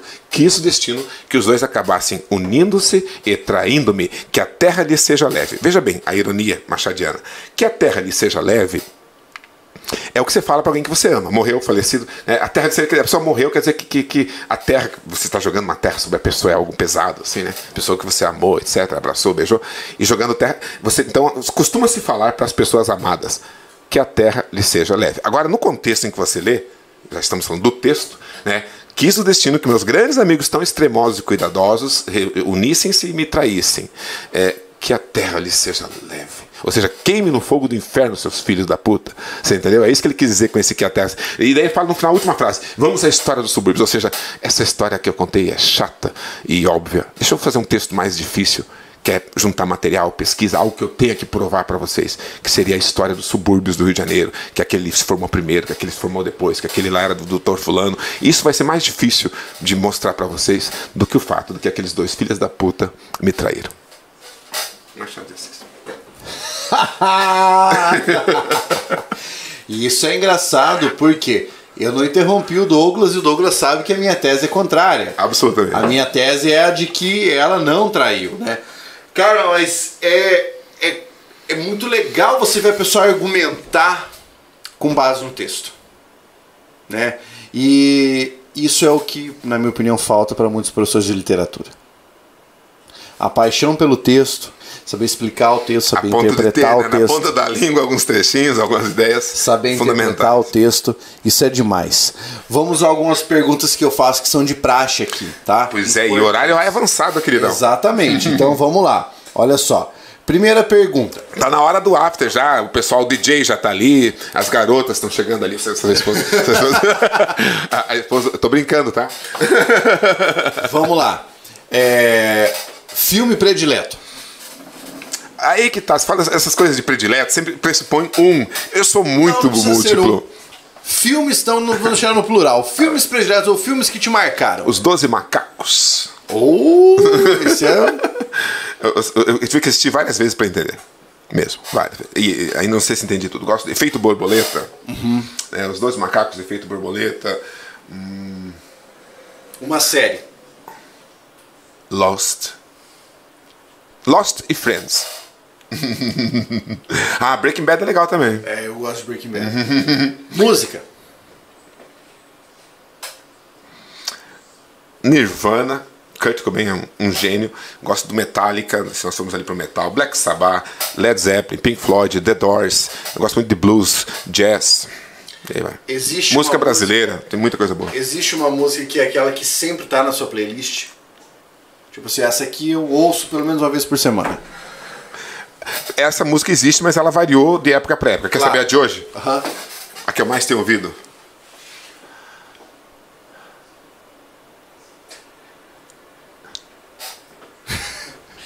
Falando da pisadinha. Should I, should I stay or should I go? Não é essa música, mas eu tô pensando agora.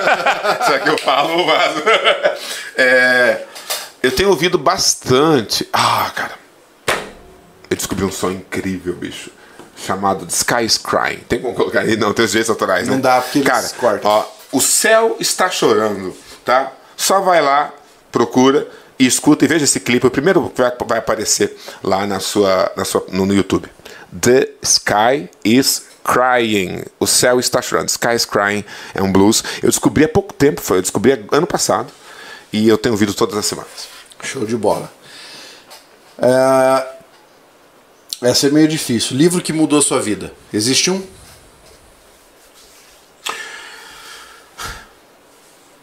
Sim.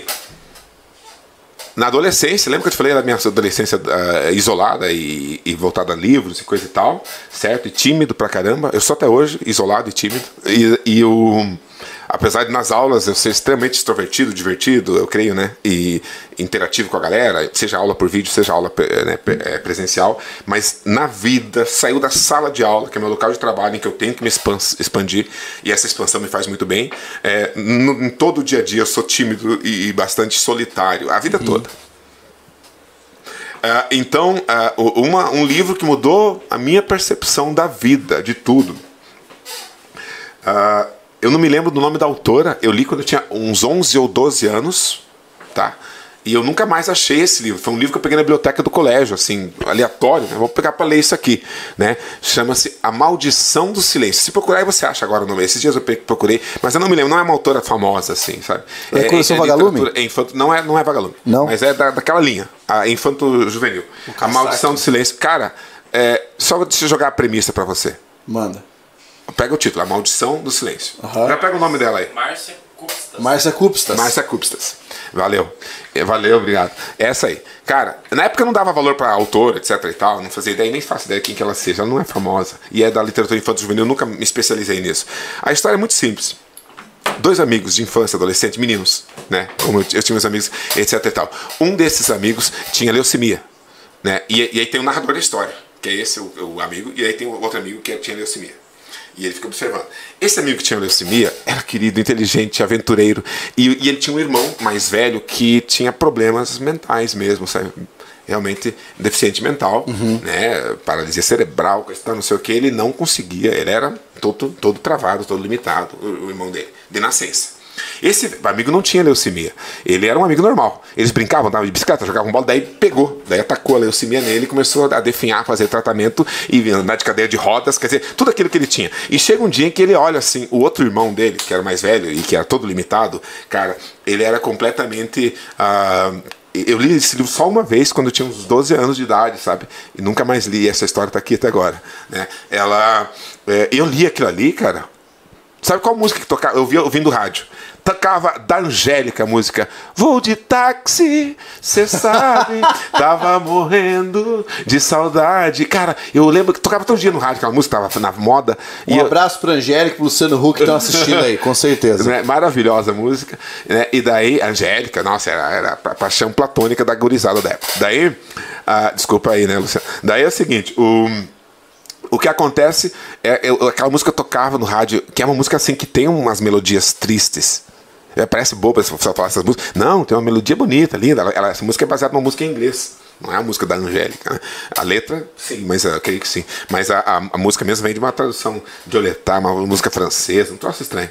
Né? Que não fala voo de táxi, sabe aquelas pseudo-traduções? Sim, sim, sim.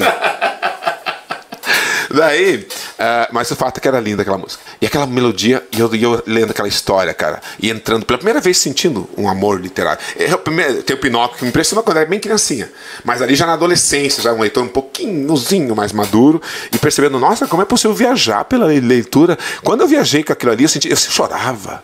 Largava aquele livro, chorava, chorava, chorava, chorava, chorava, chorava. E lia de novo, meu Deus, ele tem leucemia, cara. Né? Ele tem leucemia, velho. E, tá, e, e a vida vai definhando aos poucos, cara né? Do cara, como é que a pessoa, a pessoa. Eu achava que eu era triste, solitário, eu perdi meu pai quando era criança, e eu pensava que a minha vida era uma merda. Olha só como às vezes tem coisas mais. E que me sensibilizou, eu criancinha, né? De um jeito, cara, que eu percebi assim, meu Deus do céu, como a vida é linda. E aí, um dia, ele, ele comenta, o narrador. Como é que pode? Outro irmão que não tem a mente, não tem a capacidade de interpretar nada, de fazer nada direito, né? Era tudo uhum. orientado pelos outros, tinha uma saúde de touro, forte, robusto.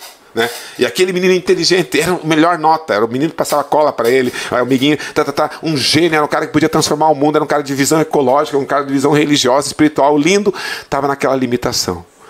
Como seria lindo se fosse possível tirar aquela mente dali, daquele corpo limitado, e colocar aquela, naquele corpo incrível em que falta uma mente. Essa é a premissa do livro.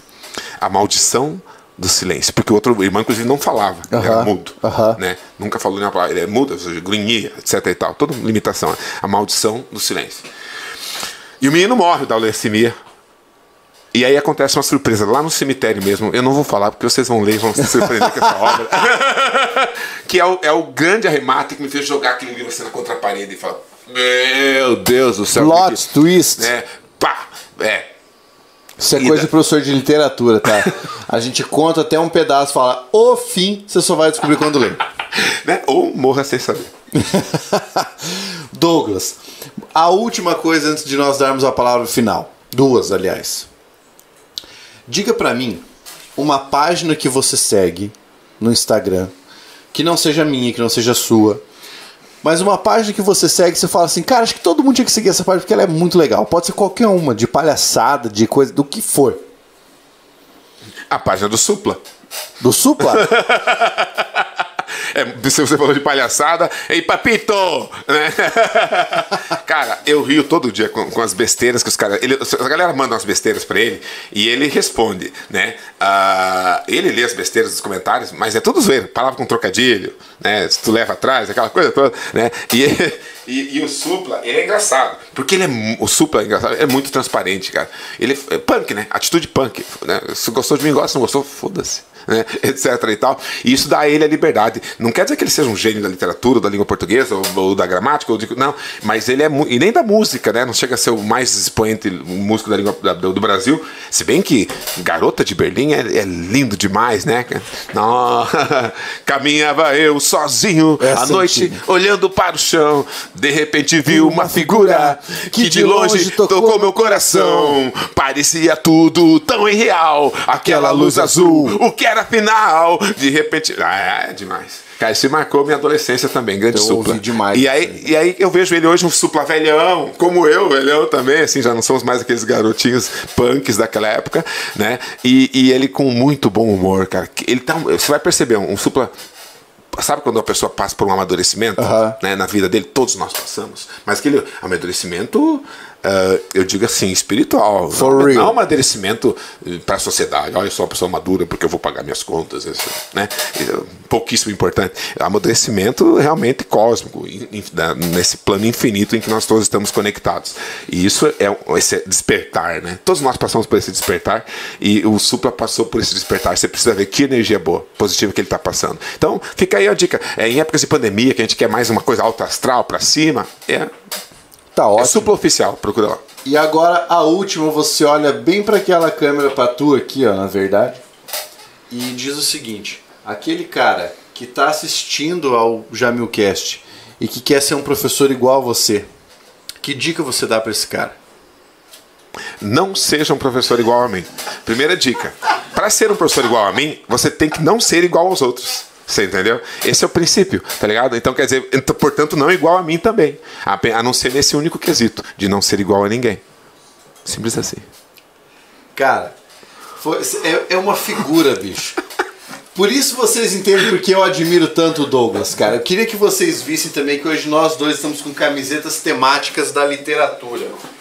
Ó, o Douglas tá com a dele que é do Machado de Assis. Memórias, pós, memórias póstumas. E a minha tá aqui, ó, que é do Grande Sertão Veredas. Depois a gente vai tirar uma foto para poder postar na página. Galera, foi um prazer estar com vocês hoje, mais uma vez, mais um episódio de Jamilcast.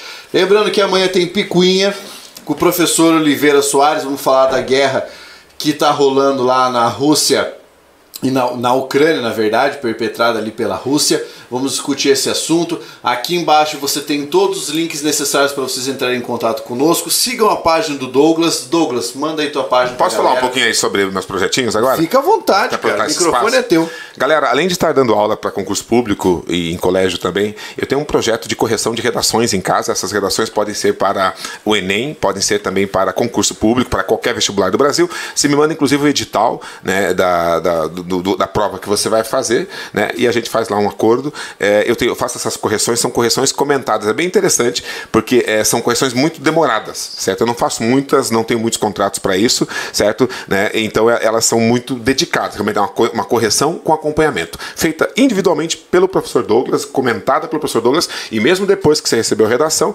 você ainda tem absolutamente na linha 5, o professor comentou tal coisa, que isso continua. Isso não, é uma, uma, coisa contínua a partir do nosso acordo, beleza? É, de redação. E a minha página no Instagram, arroba PF de professor, PF Douglas W. Né? Aguardo todos vocês lá. Pablão, muito obrigado, cara, meu querido cara, e honrado pupilo, amigo, aluno, mestre, certo? Em todas as esferas, assim, é muito bom e poder ter acesso a esse público maravilhoso seu para passar. Eu espero que no máximo, é, aliás, no mínimo, essa nossa boa energia. A questão profissional é algo bem pessoal. Todo mundo vem com, com regras, né? É, e coaches, né? E, e, não sei, métodos e mentores. A gente gostaria, todos gostariam de fazer com que a tua vida se transformasse e você virasse uma pessoa gigante de, de sucesso.